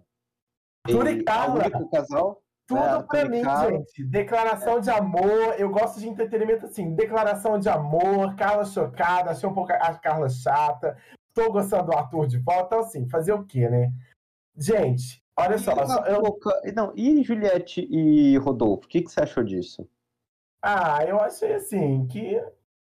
é, eles estão querendo chipar a Juliette com. Gente, como foi voto popular, o público ia co- colocar a Juliette em alguma coisa. Então, é, foi, acho que foi por causa disso. Mas não é o meu casal preferido, que meu casal preferido é Gil e Arthur, tá? Então, assim, o meu casal preferido mesmo é Gil e Arthur. Mas, gente, voltando um pouquinho, saindo um pouco, não tanto desse BBB, né? Tipo, o que, que a gente vai falar agora? Um pouquinho do que aconteceu, né, gente? Kerline quebrou a Globo vazando o áudio da Carol com K, falando mal da Rafa Kalimann. O que aconteceu? A Rod, você vai falar pra gente o que aconteceu? Conta pra gente. Eu falo assim, só queria rapidinho. Só queria trazer algumas coisas do chat aqui, Davi, que estão falando que tem provas para poder tipo, fazer seu cancelamento aqui, né? Ó, interessado chamar direct, né? Tem aqui ó, o cancelamento show de bola do Davi, ó, fica esperto aí com a, galera com, com as suas provas. Né? Falaram que você saiu do colégio sendo odiado por muitos, que essa sua face doce é para poucos, tá vendo? Então a gente fica, todo mundo fica honrado de saber isso. Então, e o último comentário foi que a cara da Carla recebendo o prêmio de melhor casal é meu espírito animal quando o orientador pergunta como está meu TCC. Imagina que tenha sido uma cara de, né? Porque quando, quando o orientador chega com essa pergunta, você faz, "Hum", né? É complicado. Cara, real isso. Então vamos lá, vamos falar Mas- sobre esse- o que aconteceu de briga Kerline e Salvadora. Então, ó, após completar sua jornada de redenção na Globo, Carol Conká voltou a ter problemas com sua animo- animosidade. Logo depois de participar do BBB, a eliminação, e fazer as pazes com Lucas Penteado, a rapper foi flagrada no hotel falando mal do programa de Rafa Kalimann, que a gente também falou mal na semana passada, então não podemos julgar Carol Conká nesse sentido. Ela falou vazio, né? É, cadê? É, é, disse ela, você vê tudo que ela vai, vai e volta, né? Me chamou de vazia, agora quem é que está com um programa vazio? Debochou a mamacita. A fala foi registrada por Ke- Kerline Cardoso. Em resposta a um vídeo com um, estava e estava nos estúdios quando a cantora falou mal do- de seu programa. As treta aí gerando aí. Só loucura. A Rafa não respondeu, ela só num Twitter, num dos vídeos, né? Só fez um um e nada mais, então não falou nada. Eu acho que, só rapidamente, que nem precisa falar muito, o Carol tinha razão. É, será que a Carol teve a sua redenção? Será que a gente pode julgar a Carol por criticar alguém, virar e falar, pô, o programa é vazio falou de mim, mas o programa é vazio? Não sei. Então, eu não, eu, eu, não acho que tem que julgar o caráter da Carol por isso. Eu acho que tem outras coisas no BBB que vocês poderiam julgar, mas não por isso. O programa da Rafa é ruim mesmo. Ela estragou o Rafael Portugal, então é simples isso. Quem estraga Rafael Portugal é tipo num programa, deixa ele sem graça. Ô, gente, ó, eu, vou, eu vou contar uma coisa pra vocês, hein? Ah, não- ta- tadinha de Rafa Kalimann. É, tipo assim, gente, eu não culpo a Rafa Kalimann, entendeu? Eu culpo, tipo assim, a- o roteirista da Globo, porque ela, assim, sei lá, gente, eu acho que colocaram ela no lugar errado. Mas só também que a Eline aí voltou pra boca do povo, né? Eu acho que ela ficou do tipo, pensando assim, ai, foi a primeira eliminada, como fazer para voltar? Desmascarou Carol Conká e jogou no lixo todo o dinheiro que a Globoplay investiu para dar dinheiro lá para o documentário. Só falando documentário, também estão pesquisando sobre se vai fazer um documentário sobre a vida da Juliette. Então deixa aí também esse pinguinho aí para a gente ir para o nosso intervalo, né? Não é hora do nosso intervalo agora? Exato, Só- hora do só- intervalo. Só pegar aqui o que a galera do chat tá falando, ó. Falaram aqui, ó. Kerline acabou com a Rede Globo. Rapidinho, gente, meu celular começou a tocar aqui. É... Kerline, verdadeira campeã, né? Daí falaram, ó, que colocaram, gente, acabei de ver aqui que Kerline era, na verdade, infiltrada na Record para acabar com os esforços de Boninho para salvar a carreira de Carol e atrair famosos para sua emissora, tá vendo? Olha que coisa, coisa interessante, tá vendo?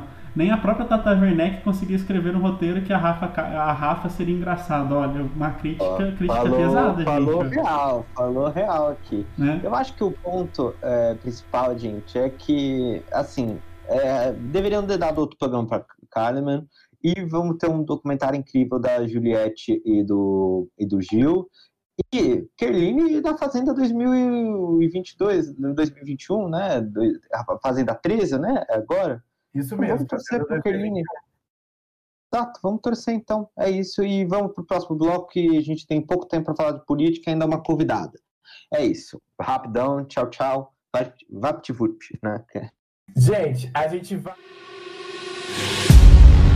Can I be your star tonight? You fill my soul with light the day we met. I don't wanna leave your side.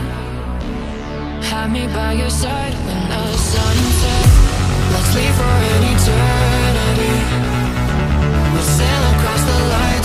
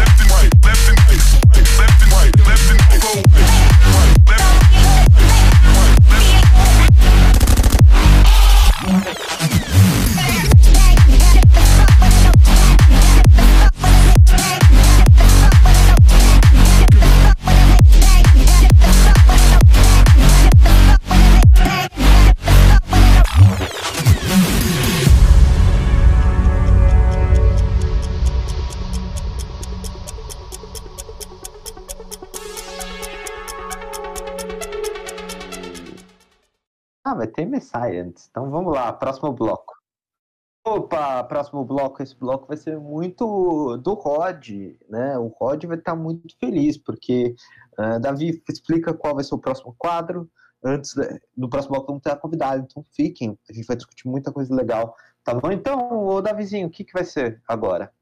Gente, então, agora a gente vai começar o modo noob, que é o que? O mundo gamer, o que, que tá rolando isso daí. Então, que o Rod Zera, que é um assunto que ele gosta mesmo. Então, Rod, chama a vinheta do modo noob.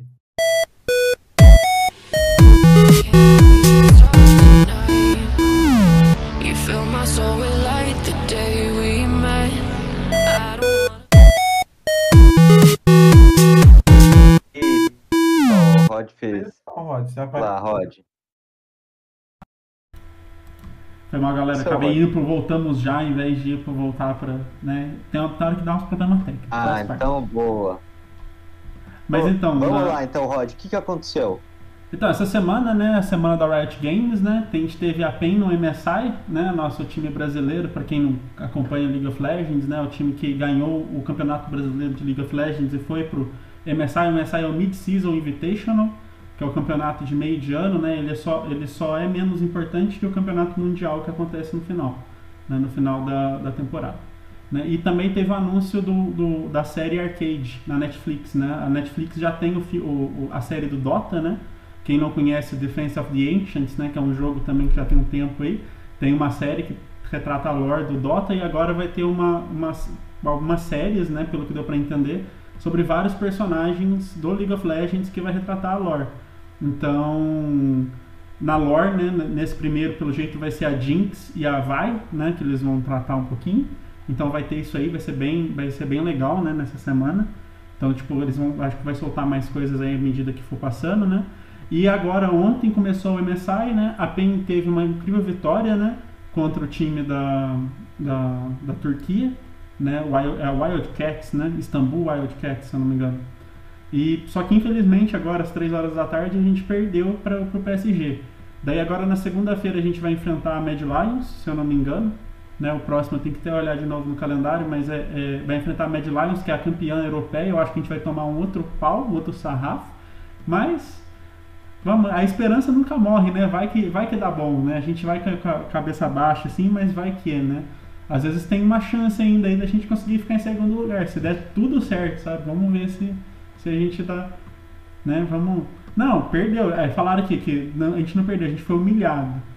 Mas é porque assim, ganhou ontem, ficou brasileiro emocionado, gente. O brasileiro ganhou, falou, caralho, ganhamos, gente, meu Deus, não esperava isso. Daí emocionou na, na, na- na segunda ali. Os caras não pensaram no jogo deles, entendeu? Mas então. Olha, Acho que o primeiro ponto é falar que a lore é muito legal. Tipo, a história por trás dos personagens é muito legal do League of Legends. É algo que eu me viciei. Então eu tô esperando muito para essa série. Eu acho que essa série vai ser bem legal. E eu acho que a empresa, a Riot, ou Rito Gomes, como você quiser falar, ela, ela tem grandes histórias. Eu acho que vai ser. Acho que ela vai ser a primeira de muitas porque esse ano eles estão fazendo um evento que vai mudar toda a história do, do por trás do jogo, então vai ser bem legal isso. E sobre o MSI, eu quero dar alguns destaques que eu, que eu gostei de ver. Primeiro, que já, já se tem a final desse MSI, que é o time da Coreia e o time da China. São os dois melhores times. Não tem jeito, não precisa de especialista, não precisa ser jogador para entender isso, que vai ser China versus Coreia, são os dois melhores times que o Brasil a gente tem que continuar torcendo. Foi uma sova hoje, foi uma tristeza hoje. A gente tem que torcer e nunca abandonar o time, porque é isso. A gente tem que tentar fazer uma melhor campanha, ganhar duas vezes, mais uma vez com o time turco, tentar roubar alguma vitória do time do time lá da Tailândia, não sei se o PSG é da Tailândia, alguma coisa assim, e do time europeu e ver o que vai dar. Eu acho que é isso, não tem o que fazer. E o time americano passou vergonha hoje a gente levou uma sova, a gente levou uma sova de um time melhor.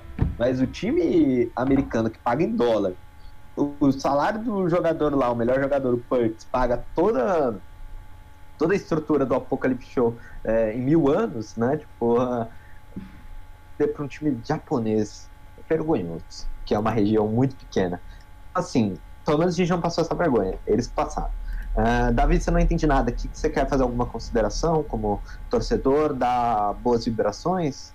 Com certeza. PSG para mim era o Paris Saint-Germain, né? Mas a gente pode É o Paris Saint-Germain. É, é, o time do LoL do Paris Saint-Germain, né? Só que sem, obviamente, sem Neymar, né? Sem, acho que é Neymar é do Paris Saint-Germain mesmo, eu não tô falando besteira mesmo, né? O socado passado.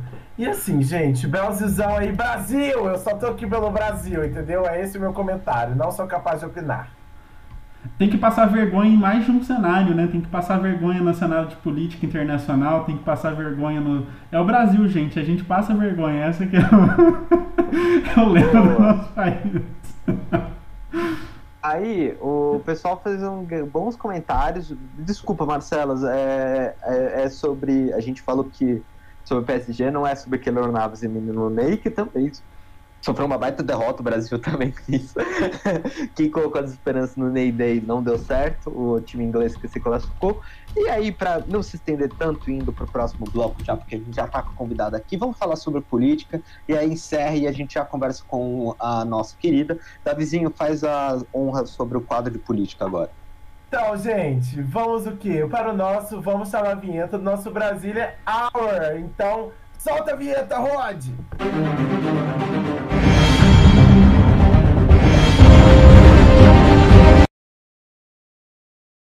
Gente, no Brasília Hour é aquele momento que a gente comenta um pouquinho sobre o que está acontecendo no mundo da política, tanto no Brasil quanto no exterior, né? Mas assim, a gente tem muita pauta para esse tema, né? Será por quê, né? Então, assim, é o seguinte, vamos lá, e sempre relembrando, né, Brasil? Ele não é para amadores, então sempre lembrando nosso, nosso bordão, acho que de todo brasileiro, o Brasil não é para amadores. Então vamos lá, João, o que, que rolou aí? Quais são os seus comentários a partir de tudo que que rolou? Me conta. Bom, vamos tentar resumir para entrar aqui e a gente conseguir né, fazer a entrevista dela. Bom, primeira coisa, a gente está tendo a CPI da Covid-19, Comissão Parlamentar de Inquérito, onde tivemos os depoimentos do Mandetta, Nelson Tait, e do atual ministro da Saúde e do, e do presidente da Anvisa. E também tivemos Pazuello fugindo do, do da CPI da Covid-19, alegando que teve contato com gente com Covid, sendo que na semana passada ele estava andando no shopping sem máscara. Então, é, comentando um pouco do que aconteceu, foi mais ou menos isso. A gente teve alguns relatos bem preocupantes sobre a atuação do governo. O Mandetta apresentou um diagnóstico de que a gente poderia chegar a 180 mil mortos se não fizesse nada, e aí foi 190, eles erraram por 11 mil infelizmente, né? 11 mil mortos a mais. Se tivesse feito, poderia ter diminuído muito mais o número de mortos uh, de Covid-19. Também ele falou que o Bolsonaro tem uma obsessão muito grande por ambos os Mandetta e Taish. Ambos, ele tem uma obsessão muito grande por, pela cloroquina. Queria mudar a bula da cloroquina. Então ele foi ineficiente e também teve um alto, uma denúncia muito grave, que era que o Bolsonaro, junto com o governador ou vice-governador de ou prefeito, não lembro de Manaus ou Amazônia, quiseram fazer a política de rebanho, infecção de rebanho. Então todo mundo ser contaminado e lida com isso. Então foi muito voltado para isso, foi muito levantamento sobre a ineficiência do governo Bolsonaro sobre isso. E aí eu abro para meus colegas aqui, o que, que vocês acham sobre isso? É, que é os seus pontos a considerar sobre tanto essa CPI, da importância dela, de estudo, e como o desgoverno da pandemia.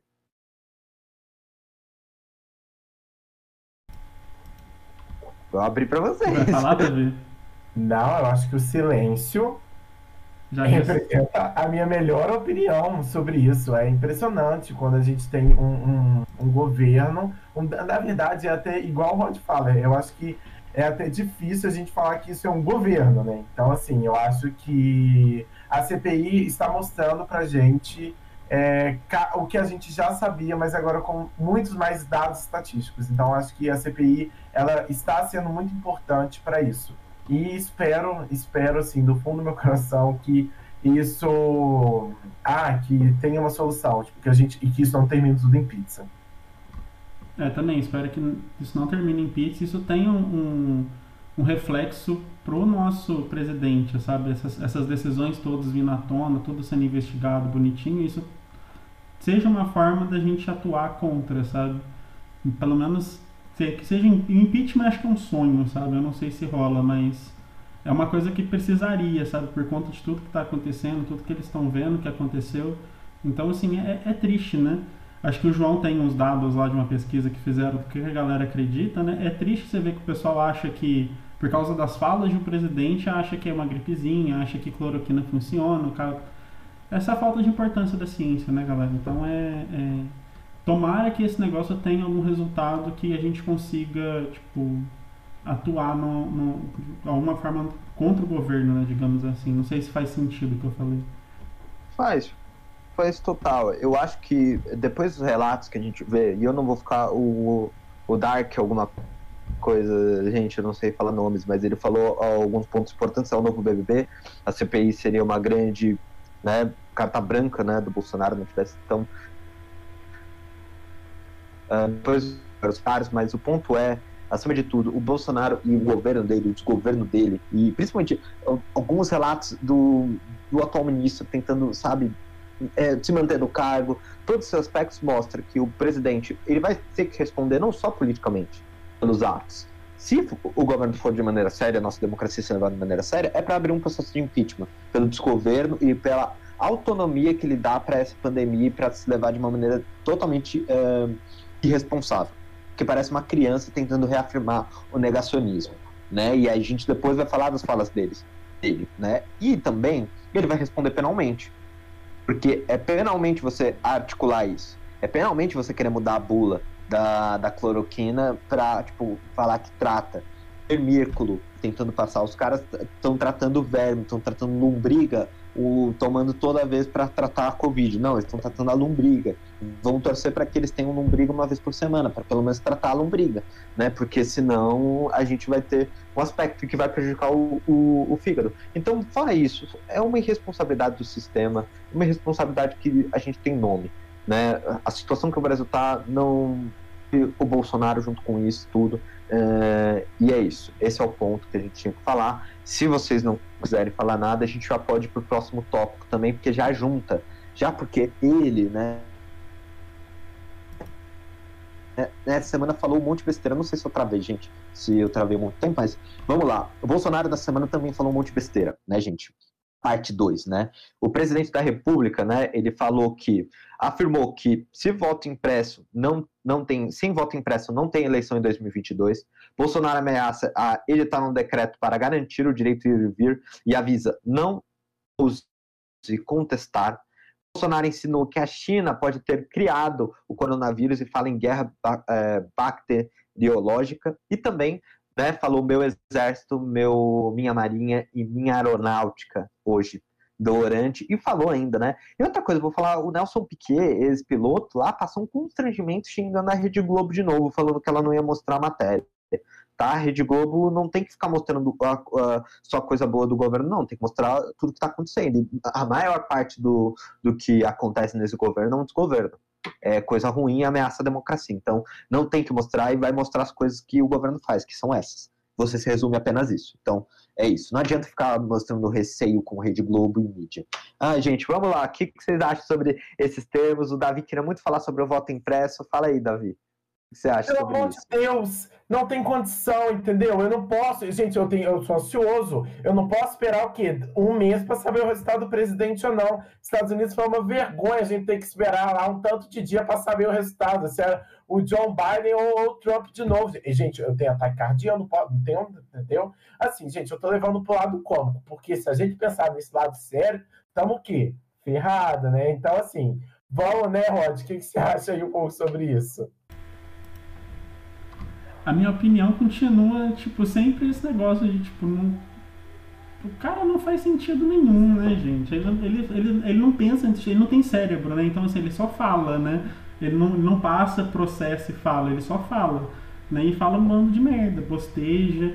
Esse negócio de voto impresso, nossa, como se fosse mudar alguma coisa, né? Só realmente, é só para ter mais, mais problema para poder fazer a eleição. Então, é complicado, assim, tipo, não, não tenho muito o que opinar sobre esse, sobre essas falas. É só, é só continua na decepção. É aquilo que você falou no outro programa. A gente sabe que essa semana é melhor que a semana que vem, né? Então, assim, é, é, isso, é, isso é uma tristeza, né? Eu, eu acho, e aí é muito legal que falaram aqui no chat também sobre ah, Alexandre Garcia é, né, defende, é o Alexandre Garcia que defende não ter que ter oposição. É exatamente isso que esse povo faz. É, o podcast que eu fiz essa semana, e eu achei incrível que manteve as coisas. Eu penso que sempre vai desatualizar, mas as falas do presidente não se desatualizam. Eu falei um pouco sobre direito, que essa falácia do direito à liberdade, do direito a ir e vir, né? Que eles sempre falam isso, né? A Constituição, o decreto, tudo contra o decreto, contra o isolamento social, para garantir o direito a ir e vir. Que direito à liberdade é muito grande. Isso é uma falácia, gente. Isso é só um argumento para manter para jogar a culpa do problema de fome e economia nos outros, sendo que o Paulo Guedes e o Onyx Lorenzoni não fizeram nada nos ministérios deles. A gente tem que ver o que, que eles trabalharam. Porque aí ficam falando, ah, porque tem povo que vive na mamata do Estado, na época né, da, do Bolsa Família, tem dois ministros vivendo de mamata, e todo esse governo. Eu não vejo trabalhando e só falando besteira. Né? Então, esse é o ponto. E aí eles ficam falando sobre direito à liberdade, direito à liberdade. Direito à liberdade a quem?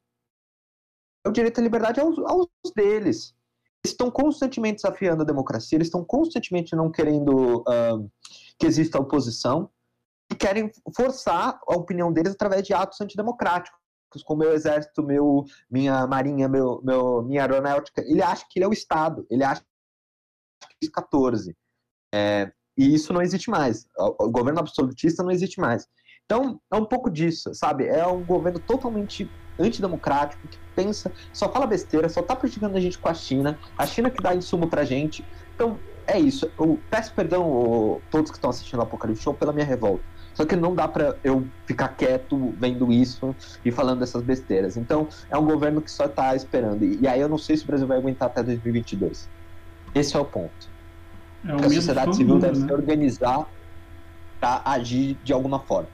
Não dá mais. Uh, chegou no limite.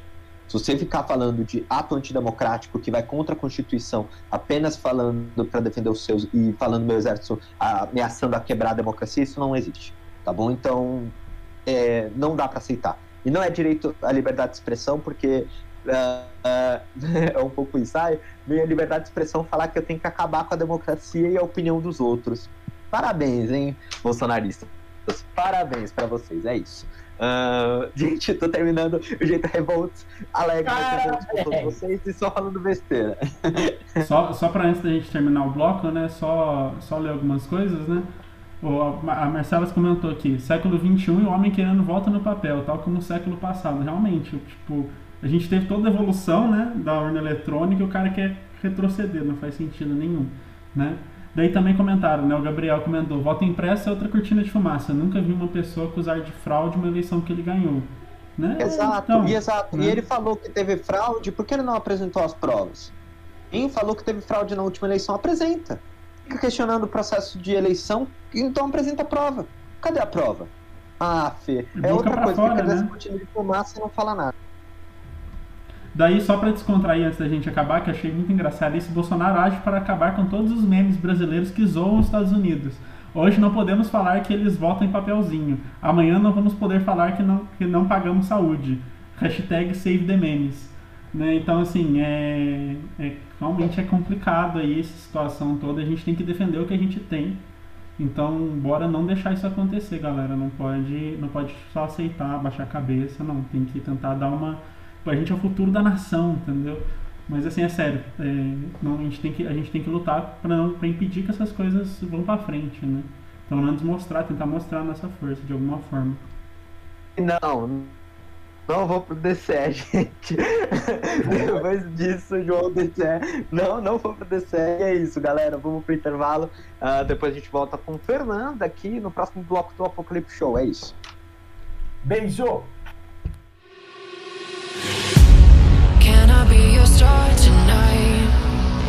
You fill my soul with light the day we met. I don't wanna leave your side. Have me by your side when the sun sets. Let's leave for an eternity. We'll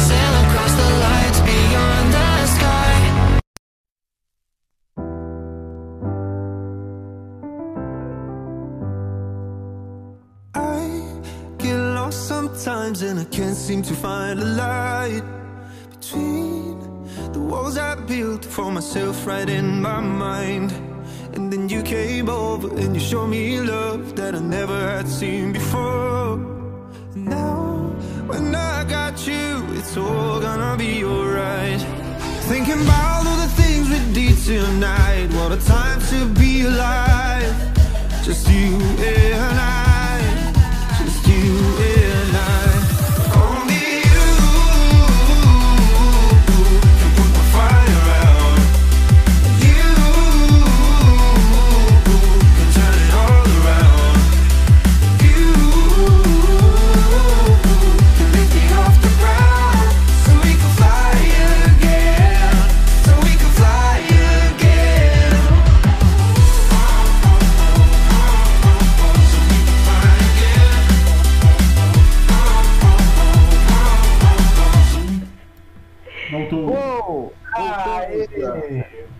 Isso, direto com a nossa convidada aqui hoje, Apocalipse Show.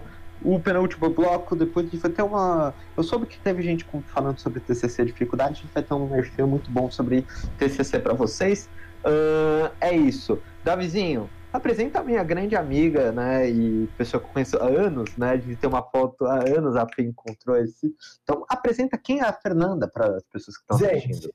Antes de eu apresentar a Fê, o Rod vai soltar a vinheta do Fala Que Eu Te Escuto, que é o quadro que a gente está agora. Então, Rod, por favor, solta a vinheta.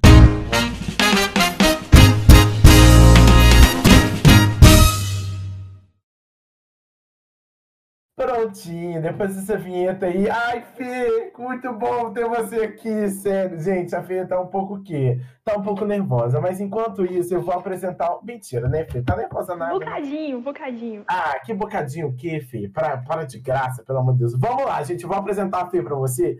Eu vou até que ler, assim, porque, gente, é extenso, tá? Ela é, ela que é, é o poder, né? Vamos lá, vamos lá.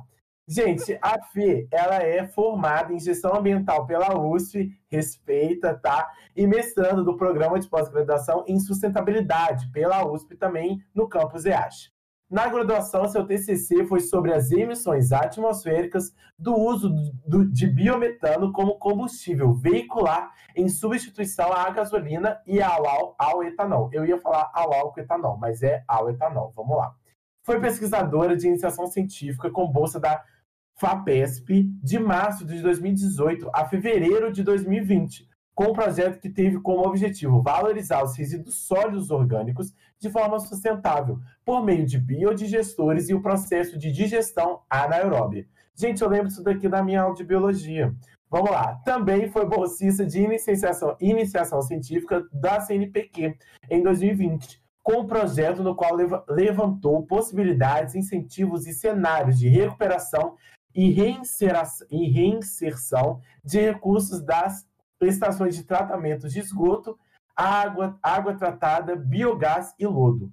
Fê, desculpa, é muita coisa, né? Você é muito famosa, né, Fê? Eu não sei falar isso E- tão rápido, não, Fê. E fora isso, a Fê é a pessoa que juntou nós três no mesmo canto, né? Porque se não fosse a Fê estando gerindo, né, a parte de gestão de pessoas, talvez a gente não teria três pessoas aqui que se conhecessem e teria o Apocalipse Show. Então, por isso que a gente convidou a Fê com a primeira convidada. Bem-vinda, Fê. Como que você tá se sentindo? Oi, pessoal!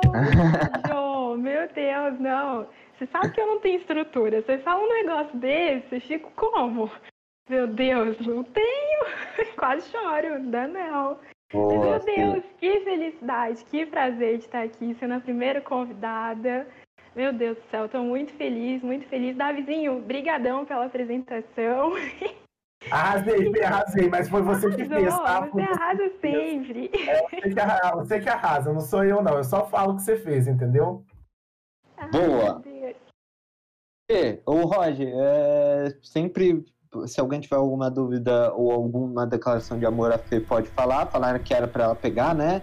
Parte do curricular se transferir para outra pessoa. Então, Fê, vem de ser A parte seu currículo lá. tá bom? É, o Lattes da Fê deve ser um negócio show, velho. Deve ser um negócio impressionante. ó. Show.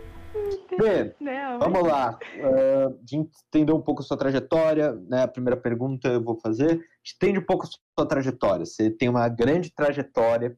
E aí, eu sempre fico na dúvida um pouco. A gente fala sobre gestão ambiental, e aí fica falando, ah, porque a gente tem que procurar um aspecto ah, de sustentabilidade, ah, a gente tem que encontrar um meio de manter o meio ambiente e se desenvolver, porque a gente está vivendo uma sociedade. E você, com seu conhecimento vasto de gestão ambiental, o que, que é essa tal de sustentabilidade para o pessoal? O que, que é, esse termo esse termo está sendo mal utilizado pelas pessoas? Porque grande parte eu acho que talvez a gente esteja utilizando mal, porque sustentabilidade para mim era tipo reciclagem ou sei lá, tipo alguma coisa bem noob. Jô, Não sei se eu tô normal, certo.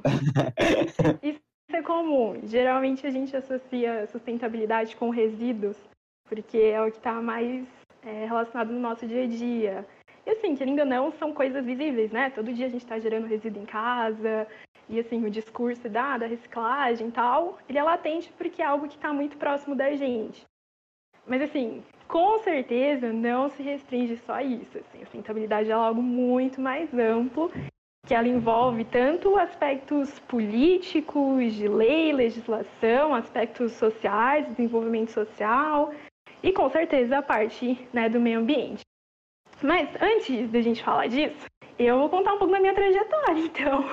Tá bom? Que você pediu? Então vou contar um bocadinho. Histórias de jornadas, Fê, é com você, vai lá. Ai, aquela que não tinha certeza do que queria fazer, só que gostava muito de meio ambiente. É tipo isso. Ai, eu nunca, nunca fui uma pessoa assim que desde pequenininha, sabe? Ai, quero, sei lá, quero ser bombeira, sabe? Não tinha isso, assim. Algumas pessoas nascem com, com essa vontade, né? Assim, nasce e sabe o que, que vai ser desde pequenininho. Não tinha. Eu tinha, assim, duas paixões, que eram as pessoas, tanto que, né, estou em gestão de pessoas também agora, mas depois a gente pode conversar sobre isso, e a parte ambiental. Então, isso eu tinha certeza, assim, queria alguma coisa que trabalhasse com o meio ambiente e que também tivesse relacionado com a parte de, estar ali com as pessoas, impactando a vida delas de alguma forma positiva, né? E aí, fui pesquisando, fui entendendo um pouquinho mais, então foi desde de aspectos relacionados à parte mais é, micro, né? Então, a parte ali da biotecnologia, que eu pensei de fazer para trabalhar com a parte do meio ambiente. E a parte das engenharias, né? A gente sempre pensa em engenharia, que é um negócio assim tá na nossa cabeça também, né? Ao longo da vida. Desculpa, Rod, sem, sem... Rod, nosso grande dinheiro. Mas depois descobri a gestão ambiental. Eu falei, putz, é assim, tudo que eu queria. Porque sabe aquela pessoa que gosta de muitas coisas na escola? Então, assim, curtia, curtia a matemática da vizinho, curtia história, jo, geografia, curtia física, curtia química. Eu falei, mano, gosto, gosto dessas coisas. E aí, quando eu vi que a gestão Gente, vocês ambiental... perceberam que a Fê é uma pessoa completa, né? Que ela gosta de todas Ah, as não. disciplinas. Não teve uma disciplina que a Fê falou, ah, eu não gostava disso, não. É. Um pouquinho do inglês. Até hoje tem minhas certas restrições. E inglês é disciplina, Fê? Pelo amor de Deus, inglês é tipo. É, ah, não, gente, por favor. The Books Não. on the Table. É, ah, Não, se inglês for prejudicar a Fê pra fazer a pesquisa dela, aí, gente, aí o Brasil tá lascado mesmo, porque, Ai, gente, meu meu Deus do céu, Fê. Então a única que você tinha dificuldade é inglês, eu também tinha uma dificuldade imensa no inglês. Nossa, Eu sinto até que hoje, você- Jô. Meu Deus. Meu Deus. E eu sinto que quando a gente tem um bloqueio, a gente tem um bloqueio. É, Não tem jeito. às é vezes, bloqueio. né? É. Fica ali, né, um calinho, né, que você tem que ir tratando, né? Porque. Real. Mas foi isso, assim. Eu olhei e eu falei, putz, é um curso que acho que eu vou gostar muito de ter feito, assim. Entrei, era muito legal aprender um pouquinho desde economia até a parte da sociologia, a parte da química, um pouquinho de física, matemática e a parte, né, da, da questão dos ambientes, então ambiente atmosférico, ambiente terrestre, ambiente aquático, as poluições. Então, assim, é um curso que eu gostei muito de fazer.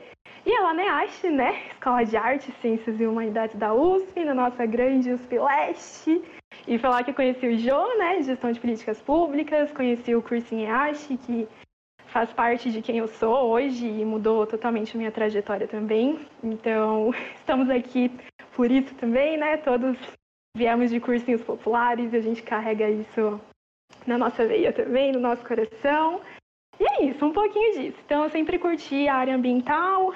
Cheguei na EASH por conta da gestão ambiental. Lá fiz grandes amizades e várias coisas que realmente marcaram a minha vida, vários projetos. Fê, Fiquei Mas- numa dúvida. Quando você conheceu Fala, o curso? Quando você conheceu eu o curso? tinha- Foi tarde, viu? Assim, ness- nessa jornada de tentar me descobrir, eu tinha meus. Eu digo tarde porque, assim, é um curso que existe desde 2005, né? 2006 ali, 2005, quando a Ayashi surgiu. Eu fui descobrir ele quando eu tinha meus 16 anos. 16 para 17. Bem pertinho ali da, da trave, sabe? De prestar o vestibular. Foi bem Na ali, conta, assim, né? Tava Na tá tendo que escolher, misericórdia. E agora? Foi bem ali. Mas ainda bem que descobri, meu Deus do céu. Ô, Fê, me conta, tipo assim, qual que é do, tipo, que você, é, uma informação que você estudou, assim, e você fala assim, gente, o mundo precisa saber disso. O que, que você acha? Tipo, Nossa, meu vizinho, difícil Ai, então. essa pergunta. são muitas coisas, mas, tipo assim, uma coisa que você chamou a atenção. Vizinho, eu sei, eu sei, eu sei. Ah, conta, conta. O negócio, assim, é, é detalhe simples, mas eu fiz, gente, eu aprendi errado a vida toda. Sabe como a gente desenha nuvem? Assim, ó, deixa eu ver, quem sabe faz ao vivo, né? Eu vou desenhar uma nuvenzinha pra vocês. Assim, né? A gente não desenha nuvenzinha assim? Aham. Tá errado. Não, tudo bem, mas assim. tô- Não, por não sabe por que, que tá errado. Sabe por quê? Aprendi isso na minha disciplina de ambiente atmosférico. A nuvem, ela não tem essa partezinha aqui embaixo de parece uma couve-flor. Ela é reta. Ó, o Rod já sabe, hein, Rod? O Rod tá O cara da engenharia tinha que ter obrigação, né, Rod? É isso aí, parabéns, Rod. Saber do tamanho da nuvem? Não tem nenhuma relação com a minha engenharia, mas tudo bem. É assim, ó. Porque aqui embaixo é o que a gente chama de ponto de orvalho, que é o ponto a partir do qual o vapor d'água começa a condensar. E aí por isso que forma a nuvem. Entendeu? E Alô, assim, alô, pedagogas e pedagogos que estão escutando esse- essa entrevista fazendo um favor. Não quero mais nuvem com couve-flor de baixo, por hein? favor. Já pensou? A criança cima. desenha e aí chega pra professora, professora, como tá? né? Tá tudo perfeito, só se desenhar a nuvem errado. Ela tem que ser ereta por conta disso, disso, disso, disso, disso. disso. E aí a Coisa criança vai pouca. ficar. E a gente consegue calcular a altura da nuvem, sabe? Isso é muito louco, assim. Você olha, você consegue, você tem a temperatura do ar, a temperatura do ponto de orvalho, enfim. É blá, blá, outra hora, outra hora a gente conversa sobre isso. Mas dá de calcular a altura onde está a nuvem. A gente vive Sério, numa simulação, né? Então tem que, tem que ter como Dá, calcular mesmo. vizinho. Não, de agora em diante, vocês, galera que tá assistindo a gente, quando tiver, né? Amanhã, amanhã, se tiver um dia com nuvens, olhem, olhem as nuvens e reparem. Todas elas têm essa linha retinha embaixo. assim. Isso mudou minha vida. Nunca mais olhei o céu da mesma forma. Nunca mais. Eu vou olhar pra nuvem e falar assim, sua falsa me enganou por muitos anos, entendeu? Tô pensando um pouco. Bichinha, não foi a nuvem que enganou, entendeu? A Foi forma o nosso sistema de educação gente. falho. Fica aí a crítica. É, ó. Ô, Fê, e quando, tipo assim, é, ah, é, metano, que você na sua pesquisa, você estudou Ai, muito, o que, que foi? Já chegou no metano, já? Claro, me conta, Fê. Meu Deus, tá bom. É um pouquinho nesse processo, né, ao longo do curso, que a gente vai tendo as matérias. Então, já viram que eu gosto muito da parte de, de questão atmosférica, né? Adoro, assim, adoro. E também gosto bastante da parte de, não da poluição, mas gosto do tema da poluição, né? Não gosto da poluição. E aí, Ah, eu foi falo da poluição. São Paulo, assim, é o amor da minha vida, né? ambiental fala que gosta de poluição. Não. Não, mas acho muito louco estudar assim, os fenômenos, questão de emissão, os processos químicos, transformação, ah, essas coisas acho muito legal. E por isso que meu TCC foi sobre isso, né? Mas, voltando do metano, que Davizinho falou do metano, gente, por quê? Isso, assim, tá ao longo da minha graduação. Quando a gente pensa em metano, às vezes vem coisa ruim, né, em mente. Pelo menos pra mim vinha coisa ruim. A gente pensa em gás de efeito estufa, que metano é um gás de efeito estufa, então acaba contribuindo, né, pra questão de maior retenção de energia, então maior aquecimento né, no, no globo terrestre, no sistema climático. Então, são coisas ruins, né, quando a gente pensa em metano. Mas não só, não só. Por quê? O metano, ele é um gás que ele tem poder calorífico. Significa a gente pode usar ele para algumas coisas muito interessantes no nosso dia a dia. Desde a mais simples, que é a questão de cozimento. Então, você pode usar como gás de cozinha. Então, sabe ali, fogãozinho de acender? Dá de fazer isso com metano. E também a gente pode usar como combustível veicular. Então, em substituição, por exemplo, ao gás natural veicular, que é o GNV. Só que, assim, para usar, eu tenho que falar um pouquinho mais sobre isso, que não é, o metano é o, o fim, mas tem todo um processo por trás. Dá de usar para conversão para energia elétrica, então a gente pode fazer com que seja uma fonte de energia. Então é algo muito legal. E a Davizinho falou de metano, porque uma das fontes de metano, uma das fontes indiretas de metano, é um processo que a gente chama de digestão anaeróbia, ou biodigestão. E aí, biodigestão liga com biodigestor. Não sei se vocês já ouviram falar sobre biodigestor. Depois coloquem no chat se já ouviram falar, e aí o, o Rod conta pra gente. Mas a gente tem esse processo de digestão anaeróbia que vai né, decompor a matéria orgânica. Então, por exemplo, resto de alimento, então que a gente gera em casa, sabe? Comidinha que a gente às vezes não come tudo, ou putz, estragou, ai, a casca de uma fruta, da banana, nanã. tudo isso é matéria orgânica. Então é um processo que a gente tem uns micro-organismos que vão digerir essa matéria orgânica. Ela também pode ser uma matéria orgânica líquida, então, por exemplo, parte de esgoto, sabe? Dá de ser também esgoto, não só resíduos sólidos. Ou das caretas, né? Dá de ser assim.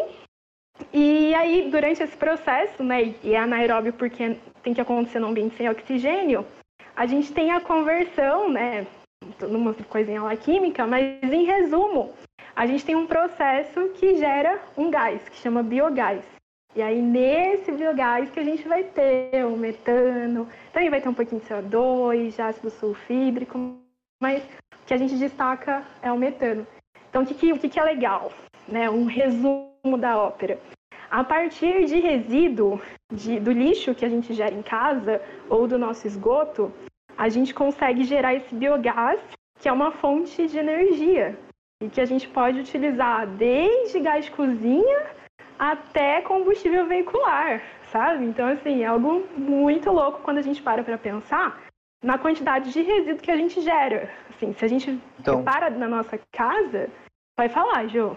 Então, tipo assim, é, quer dizer que a gente pode produzir energia com base em tudo que a gente vem fazendo, é, tipo assim, descartando no meio ambiente, tudo que a gente consome, ele pode ser re- remodelado, né, reutilizado a, a fim de criar energia e pensar um novo modo como a sociedade pensar as suas, as, as suas coisas. Por exemplo, não precisar mais do petróleo, mas eu, eu lido com o lixo que eu estou descartando ou o resíduo sólido que eu estou descartando, e aí eu faço uma energia muito mais limpa e incentivo esse aspecto. Que é orgânico, Jô, né? Considerando Orgânico, isso. É, tudo porque a é gente vai comer coisa A gente orgânica e gera resíduo, muito resíduo na vida, não é só orgânico, né? Mas focando nessa questão dos resíduos orgânicos, o que a gente gera dá de converter em energia. Assim, putz, dá para converter toda a matriz energética baseada no biogás? Não dá, porque tem a sua limitação, né? A gente tem a nossa demanda, então não dá. Eu lembro de um, mas assim, dá, dá bastante. Eu lembro de uma estimativa, eu li num artigo há um tempo atrás, que acho que 25% da energia mundial dava para ser substituída por bioenergia. E aí parte disso vem dessa questão da. E já da- é uma grande coisa, né, Fê? Tipo, muita 25%, coisa, assim, muita coisa. Você diminui um pouco a emissão de gases, todo esse Diminui aspecto. muito, Jô, você diminui muito, muito. E Fê, uma muito pergunta legal. também, eu não sei se os colegas também querem, mas aí eles Eu, eu depois também. tenho uma pergunta pra fazer. Eu queria lá, saber, vamos tipo, se que é a pesquisa para isso, sabe? Incentivo a pesquisa para Boa. isso, o investimento nisso, é, para conseguir isso. Porque para a gente conseguir garantir esse novo modo né, de produzir energia, novo modo de você tratar os resíduos sólidos, tudo, você precisa embarcar um dinheiro e eu acho que é um dinheiro muito válido que a sociedade deveria gastar com isso, porque é uma maneira de você pensar o seu futuro. Como que eu vou ter a Terra aqui alguns anos? Porque não, gente, vai ser a nossa casa por um bom tempo. Não, não adianta que a. SpaceX não vai conseguir salvar a gente de uma maneira rápida. Tipo, Perfeito, Jô. Acho que com relação a isso de pesquisas, investimentos, a gente. Acho que nos últimos anos, assim, últimos 10. Vou contar uma experiência pessoal, tá bom? Eu gosto de biodigestores, na verdade, os biodigestores foram assim, os principais, uma das principais causas que me fizeram ir para a gestão ambiental. Eu conhecia os biodigestores antes de entrar na, na faculdade, porque foi tema do, do meu TCC no ensino médio, esse tema, que eu já gostava desde lá. Então, assim, entrei na universidade já com esse tema na cabeça, assim, preciso pesquisar alguma coisa. Na época, isso foi em 2015, a gente ainda não tinha, assim, falando abertamente sobre biodigestores, algo muito forte. A gente não tinha.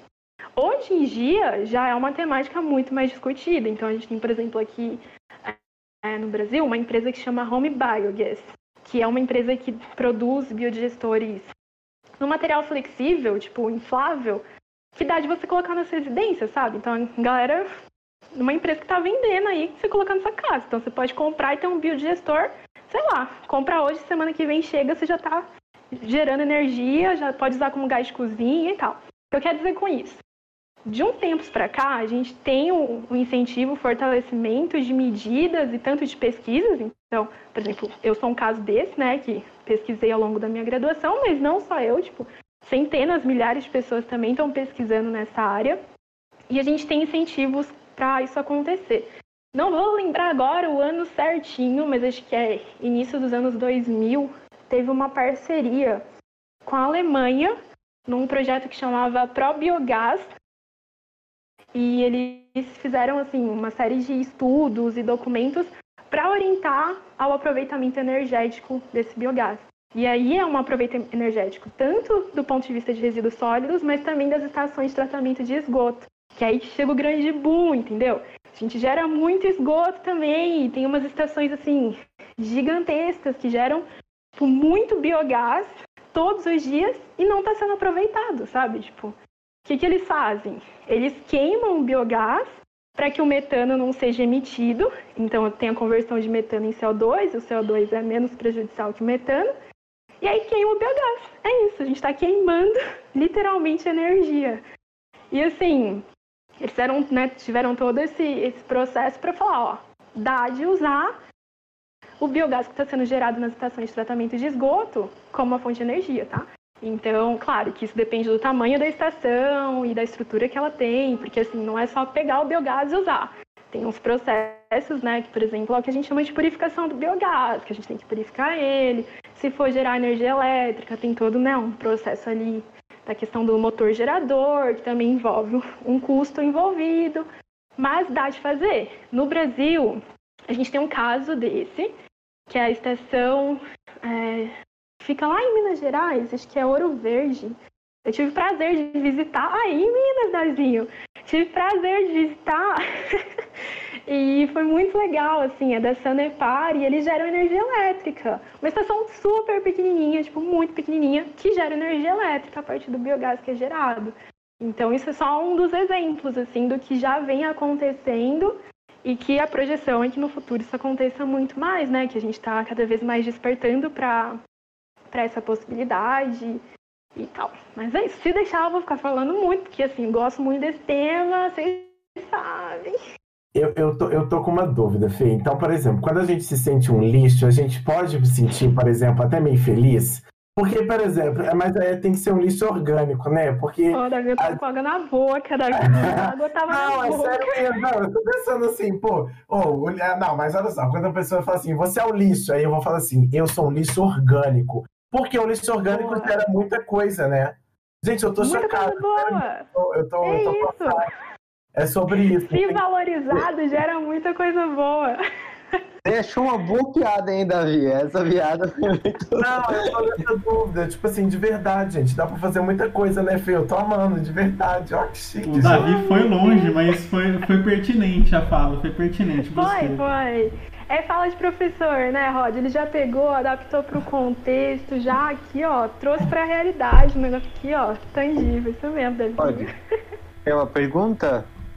Não, nenhuma pergunta, porque minha irmã ela fez engenharia de energia, né? Então ela já tinha visto esse tema Oh! de geração de energia com através de biodigestor, tudo, então eu conhecia um pouquinho.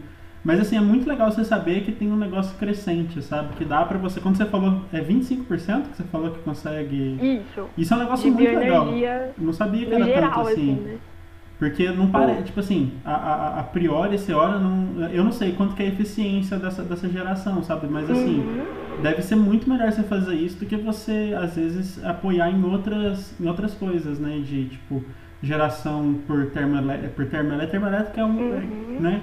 É muito, é muito zoado, mas assim, às vezes é uma das, a gente fala muito de energia eólica, né? Ou a energia também de, como chama? Esqueci o nome quando é, quando é Solar? Pai- solar, isso, obrigado. É, mas assim, é, é uma outra fonte que assim, a- o pessoal, pelo menos o pessoal mais, digamos assim, mais comum, a gente não tem tanta noção, né? E assim, é é legal ficar Uhum. sabendo disso porque são, é uma coisa pro futuro, né? Pensar que, li- que nem o Davi falou, né? O lixo não é uma coisa só ruim, né? Ela pode, pode trazer benefícios também, de certa forma. E, Fê, Com olhando certeza, no Roy. futuro, quais são as projeções para isso? Vocês têm algum aspecto, tanto no Brasil Boa. como no mundo? Tá. Jô, ó, eu consigo citar de modo genérico que isso mesmo, cada vez mais a gente vai estar com maior atenção, com olhos mais voltados a esse tipo de geração de energia, de aproveitamento e de valorização né, dos resíduos, tanto sólidos quanto líquidos. É, vou citar um- algo concreto. Aqui no estado de São Paulo, a Sabesp ela tem um plano que não vou lembrar o nome certinho agora, mas alguma coisa de estações de tratamento de esgoto sustentáveis. E aí, esse, esse plano ele tem alguns níveis, né? Então, nível 1, nível 2, nível 3.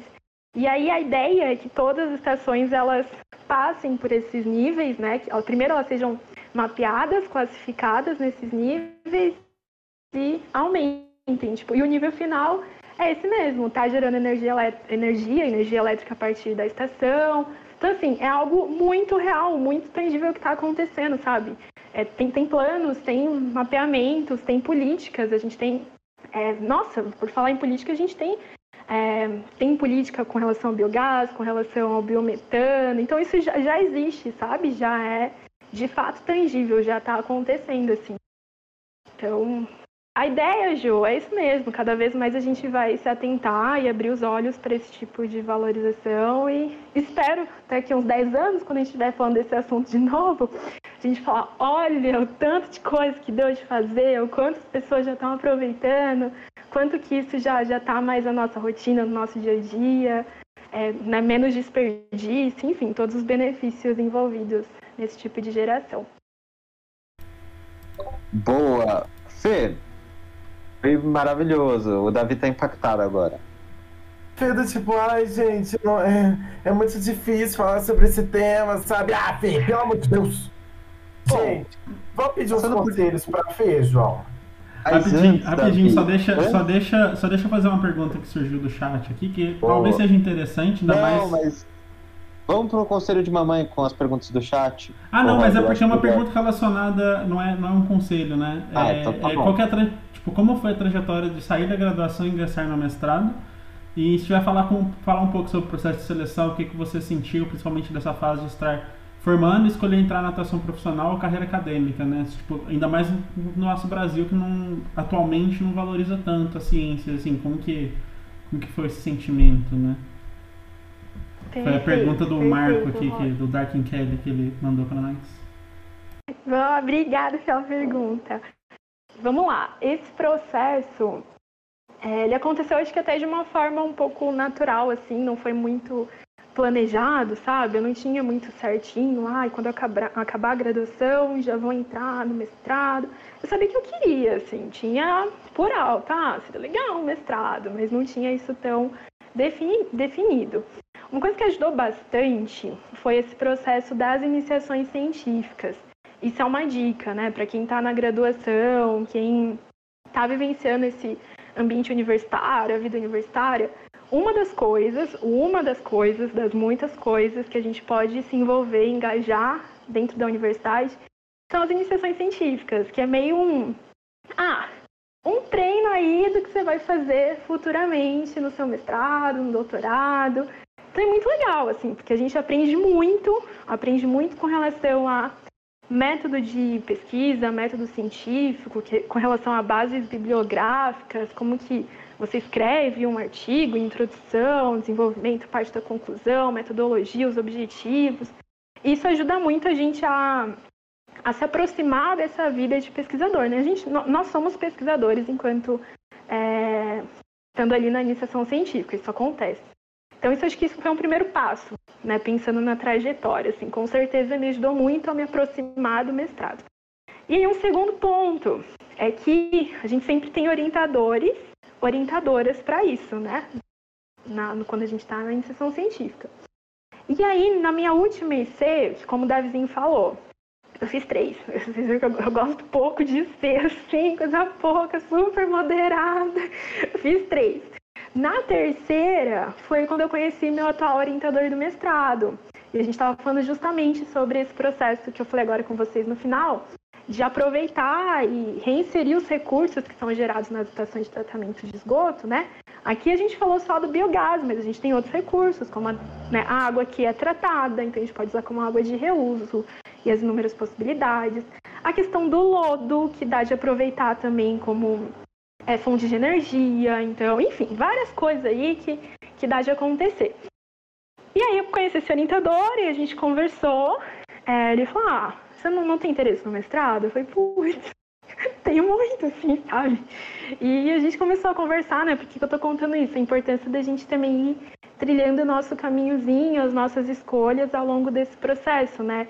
Cada escolha, cada decisão que a gente faz vai ter uma consequência, né? E aí as consequências é, às vezes vão convergindo para essa questão. Então, no meu caso, foi assim. E aí, o processo seletivo, contar um pouquinho como foi, tá? Isso varia de programa de pós-graduação para cada programa de pós-graduação, tá? Mas, em linhas gerais, tem a etapa da inscrição, então você se inscreve. E nessa etapa, geralmente, você já tem que enviar um projeto de pesquisa. Então, esse projeto de pesquisa é importante, né? Por isso que é importante essas conversas prévias com, com o orientador, você já ter um orientador, uma orientadora ali, e uma linha de pesquisa, algo que você queira pesquisar, queira estar investigando, descobrindo, produzindo sobre. Então você já faz o envio né, desse projeto de pesquisa logo na inscrição. Depois tem uma etapa de prova, então você tem que fazer uma prova ali. Geralmente é com base em alguma bibliografia que é indicada. Então, ah, estamos aí passando para você cinco, seis textos que estão ali entre artigos, capítulos de livro para você ler, você faz uma prova em cima disso. E por fim, a etapa da entrevista, da conversa ali com a pessoa que quer participar né, do, do programa, que quer ingressar no mestrado, no doutorado.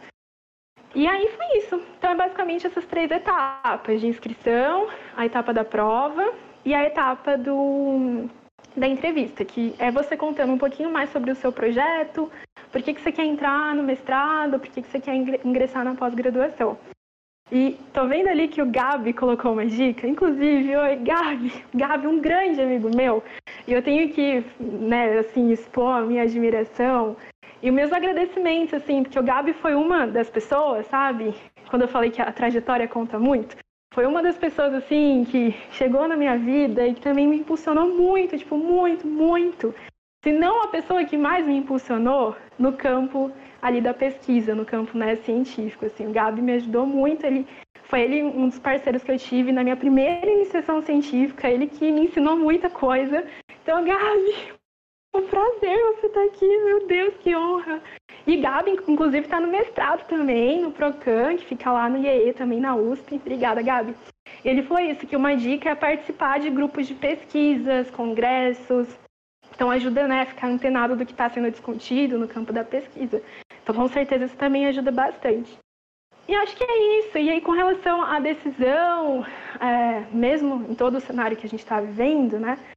E principalmente na parte ambiental, que não, não é uma parte ainda que é muito valorizada, acreditada e né, significada assim na sociedade e principalmente no contexto atual que a gente está vivendo, né? Enfim, que acho que dispensa comentários.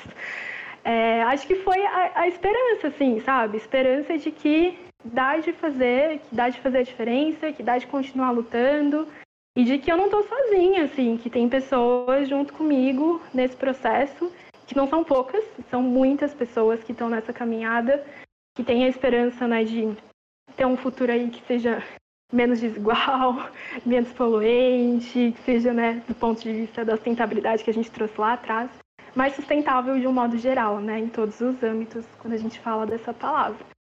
Então, acho que é isso. Acho que esperança é, é a palavra.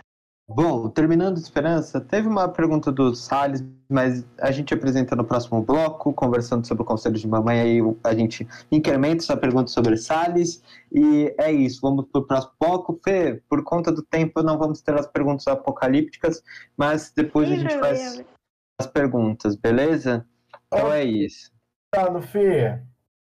Quê? A gente vai gravar um story juntos, depois eu te perguntando algumas perguntas apocalípticas, tá? Então, assim, você vai ter que responder não sou blogueirinha, não sou. Ah, muito blogueirinha. Ô, Fê, agora a gente vai o quê? Te dar o privilégio de chamar uma vinheta. Então, você pode, vai fazer, você pode chamar a vinheta do Conselho de Mamãe. Então, assim, faça aí o seu grito, o seu, o seu chamado do jeito que for para você chamar o conselho de mamãe. Gente, mas depois do intervalo, depois ah, do intervalo. É, tem intervalo, intervalo. tem intervalo, só um minuto. Davi queria que eu chamasse agora. Desculpa.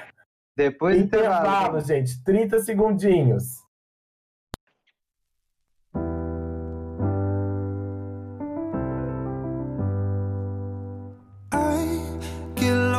Sometimes and I can't seem to find a light between the walls I built for myself right in my mind. And then you came over and you showed me love that I never had seen before.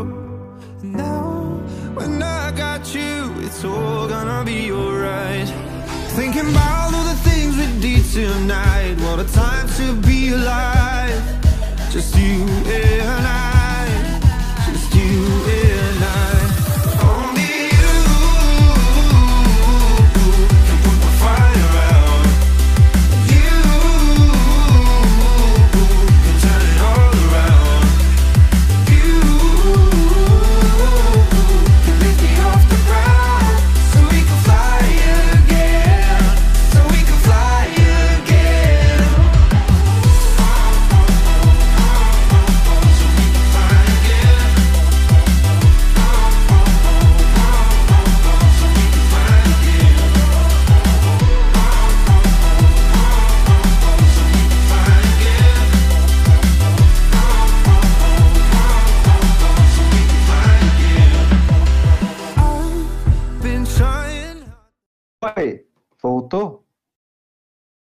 Olá, voltamos, galera. Antes de eu passar para Fê chamar o bloco, vamos para uma publicidade rápida. Vamos lá, eu vou fazer ela, vai.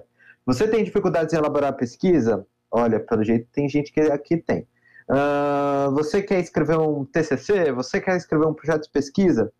Bom, os seus problemas acabaram. Por quê? Porque uma amiga minha, Natália Quinquiolo, amiga do Davi do Rod, abriu agora no seu Instagram um conjunto de conselhos para dar como escrever escrita acadêmica. Então, se você está com essa dificuldade de escrever algum ou alguma pesquisa, por que não ir lá e conferir? Então, vai no Instagram dela, natalia.quinquiolo, Quinquiolo com Q, A, Q, U, I.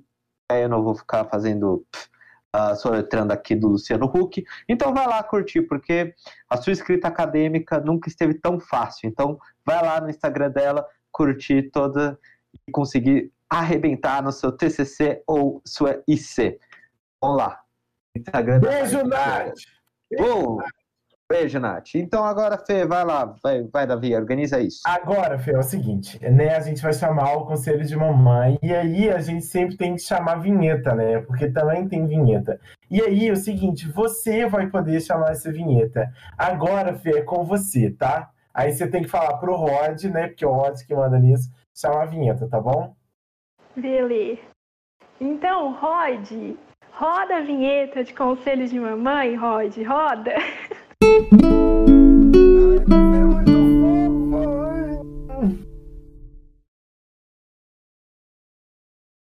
Gente, a Fê é muito fofa, né? Não tem condição, ai, Fê.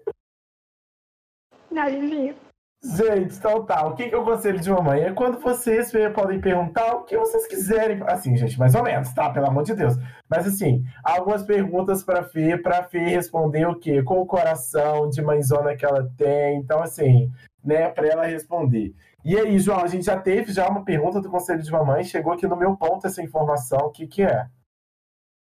Eu não teve, não, ainda no, no chat. Ricardo não. Salles, teve. Você ah, tá... do Ricardo Salles. Vamos lá, então. O, perguntaram o que, que você acha do governo do Ricardo Salles, mas vamos lá. Como que o ambientalista sobrevive à gestão do, do Ricardo Salles nesse governo? Como que ele sobrevive depois disso tudo? E, gente, mande suas perguntas Olha. qualquer coisa que quer. João vai falar como eu, eu sobrevivo, tá? Que, né, falar de uma de um conjunto todo de pessoas, assim, é muito, muita resposta. Vou falar como eu sobrevivo. Jô, sério, assim, eu decidi abrir mão um pouco de ficar atualizada sobre tudo que tá acontecendo. Porque senão é muito sofrimento, o coração não aguenta, assim.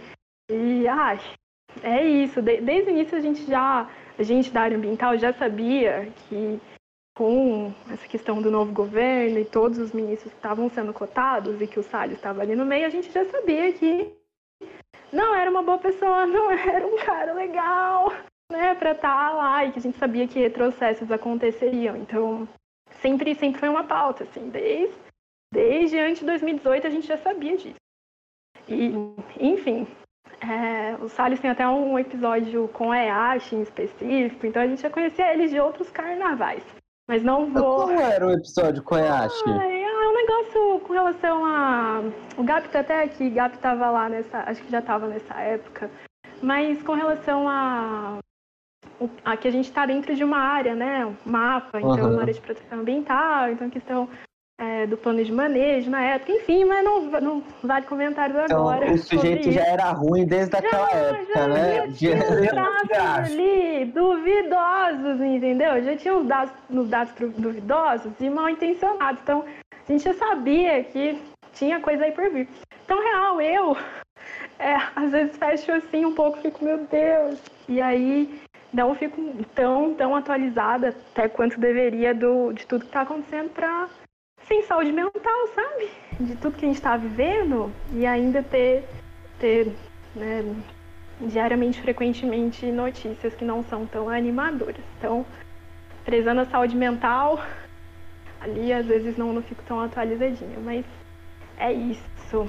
Já ah, o conselho da P é tranquilo, galera. Não vejam o jornal se vocês estiverem Sim, muito cheio da cabeça. Dica, tipo assim, ignorem um pouco, porque é muito duro ficar acompanhando tudo isso mesmo. Prezem saúde mental de vocês, tomem solzinho todo dia, façam exercício, bebam água, que acabou. o conselho de mamãe aqui já chegando. Bebam água, tá bom? Água é sempre bom e concordo com você. Não, não veja as notícias quando você não está se sentindo bem, porque nossa, é só só decepção. Mas vamos para as mais engraçadas aqui, ó. Fer, meu amigo começou a namorar e se afastou dos seus amigos. O que fazer? E complexo, hein? Complexo aí. O que você faria? Vambora. É pra responder. A gente quer um conselho. eu acho que assim- Matar um amigo? Não, né? Porque aí gera uma matéria Não. orgânica, mas a gente já viu que matéria orgânica é bom, né? E aí? Vamos, o que, que a gente pode pensar um pouco sobre isso? Me conta. Ó, que primeira coisa é você dar um tempo ao tempo do que tá acontecendo ali. Que assim, quando a pessoa começa a se relacionar com outra, tem todo, né, uma nova adaptação. A vida da pessoa, ela, ela muda em alguns aspectos. Então, assim, a gente precisa dar um tempo pra pessoa conseguir assimilar tudo que tá acontecendo. Então, assim, amor, paixão, a pessoa, né, fica na nossa mente. Então, tem que dar esse tempo. E assim, a ideia é que depois desse tempo de adaptação, assimilação, aí a gente volte a falar. E aí, amigo?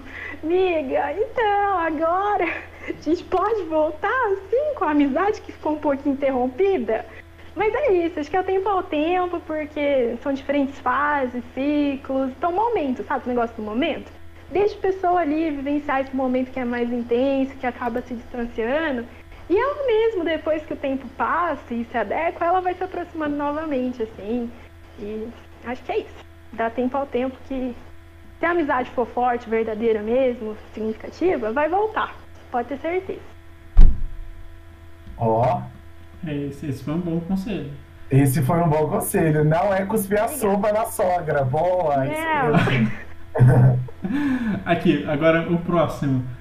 Fer, fui mandar um tweet flertando para três pessoas diferentes e criei um grupo. Como fazer para limpar essa barra? Oh, meu Deus!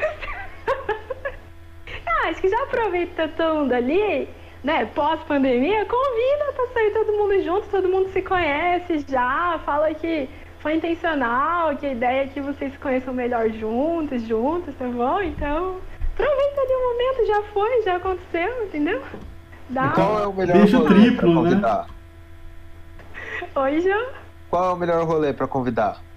Eles. Putz, que a Fê tá assim. falando pra convidar pro rolê. Qual é o rolê que é melhor? Jô, os meus rolês são gastronômicos, assim, envolve comida. Então, assim, quer dar um bom rolê? Chama pra comer alguma coisa, entendeu? Vai comer uma pizza, vai comer um hambúrguer, vai comer uma esfirra, sabe? Eu acho, eu acho legal a pizza que já começa a dividir ali lá, ali já, né? Com Ah, vamos pedir um tamanho sabe, família, Dinho? aí já Toda uma começa. construção, É. entendeu? Ali, ó. Eu, acho, eu achei É bacana, isso. Fê. Daí é bom que você falou pra, pra pessoa da, pegar todo mundo, né? Já, já pegar as, as três pessoas juntas, né? Então, daí perguntaram Vai aqui, ó. sair junto. Rod, falei assim, ó, sair em conjunto. A parte do pegar aí cabe Aí a com eles, Olha, né? Ah, eu tenho uma dica pra eles pegar. É o seguinte, olha só. Você vai falar que vai deixar a pessoa em casa. Aí deixa o primeiro, aí dá uns beijinhos. Aí deixa o segundo, dá uns beijinhos, entendeu? Aí faz, faz o caminho. Mas aí você vai deixando, as outras pessoas vão dar no carro também, tá ligado? Uma coisa do tipo, daí Davi. não faz sentido, Davi. É, Ah, melhor, é melhor fazer a você- suruba de uma vez ali do que. Fala pra ir na frente, vai, vai na frente. Ok. Daí, então, ent- entrando nesse assunto aí, ó, relacionamento aberto é uma opção ou apenas uma saída para cornos gourmet? Eu adorei essa pergunta, gente. Ai, gente, quando gourmet é muito bom, sério, eu tô passando mal. Ah! Dá Fê, não, gente. Fica a- vermelho desse jeito. Não consigo. Ó, depende, depende. Se pra pessoa for uma opção, é uma opção, entendeu? Depende muito do que acontece ali no coraçãozinho da pessoa, os sentimentos dela. Sabe? Se for uma opção, é sim. Não vamos. Então, galera, a Fê defendeu agora o relacionamento aberto. Então, gente, faz o print. Poliamor. Entendeu? O poliamor tá em defesa aqui, porque a Fê já falou: Ó, você marcou três pessoas, vai pro. Vai comer uma pizza junto. Né? Nem pra ir pra uma balada, porque você consegue disfarçar com os dois, né? Tipo, nunca. Não, aí depois ela falou assim: não, tá tudo bem ser o corno gourmet, então é isso. Então, gente.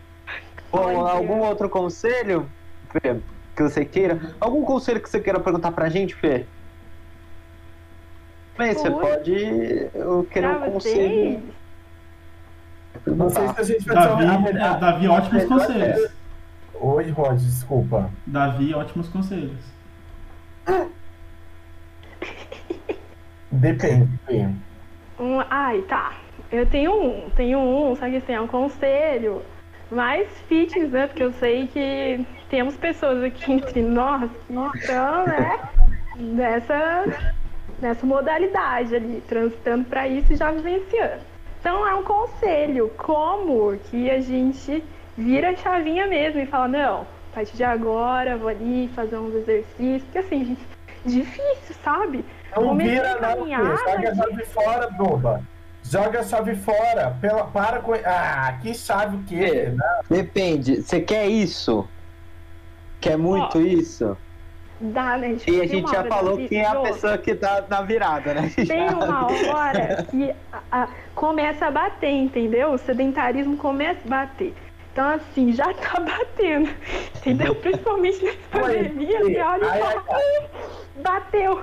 Então, tem de se movimentar, na questão de saúde mesmo, assim. Então, movimento ali, como que a gente mantém a constância? Porque, só para concluir, tentei começar a caminhar. Tentei não, tô caminhando. Mas, a frequência, difícil manter assim, sabe? Falei, eu vou começar com três vezes por semana para aumentar depois, né, e tal. Foi diminuindo, voltou para duas, agora tá uma vez, sabe? Então, como que, como que faz aí? Olha, Falaram eu, pra você no eu time acho do que é, yoga. é o seguinte. Ah, top. O time do yoga é muito bom, yoga é muito bom. Realmente, o yoga ele força você a fazer várias posições que é, faz seu corpo ter equilíbrio, é, tem um esforço físico muito grande e principalmente tratamento ah, da mente também. Você limpa Boa. muito a sua mente e as suas preocupações. É uma forma, eu acho que tudo tudo que você é uma questão de alimentação.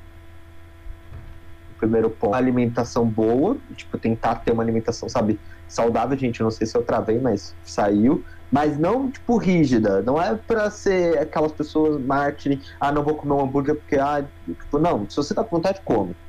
É, diminuir e procurar, tipo, a felicidade. E eu acho que é, é muito combo, pra mim sempre foi, é, eu estar me alimentando saudável faz eu querer fazer exercício físico. Porque aí, tipo, um Hum. sente culpado por não fazer o outro. Treinei, mas aí eu não vou comer bem.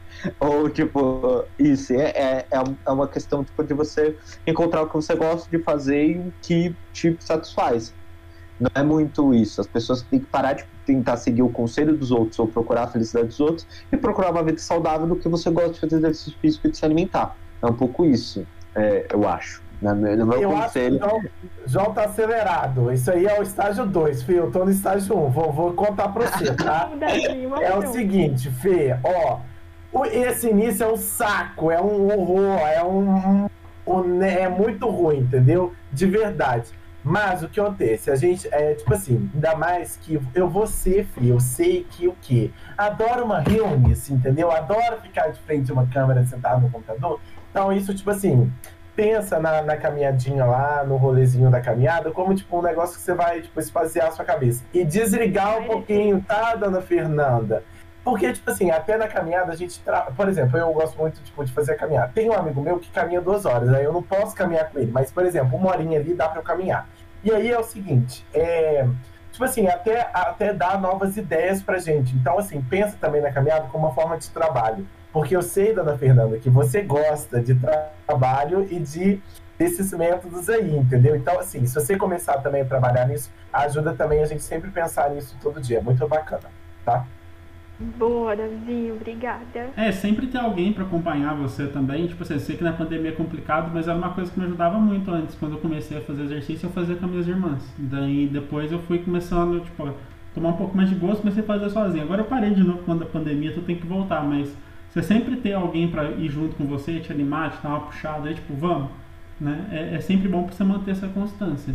Né? Se você colocar um, um despertador, eles falam que se você deixar uma coisa que eu nunca testei, mas tipo, deve ajudar, que eles falam fazer o exercício de manhãzinha, você deixar o, a roupa já pronta na hora que você levanta, você já coloca e já vai, sabe? Tipo, meio que no, no pique, né? Você não, não, não deixa o negócio guardado, porque daí você fala assim, nossa, tem que pegar ainda a roupa, trocar. Ela já separadinha ali, você já começa o dia muito mais rápido, né? a roupa começa a te julgar, do tipo, você não vai me usar, não? Eu tô aqui à toa? É isso mesmo que você tá me falando? Você me Como que é a separou à roupa, toa? Davinho? É, é? Você me separou à toa?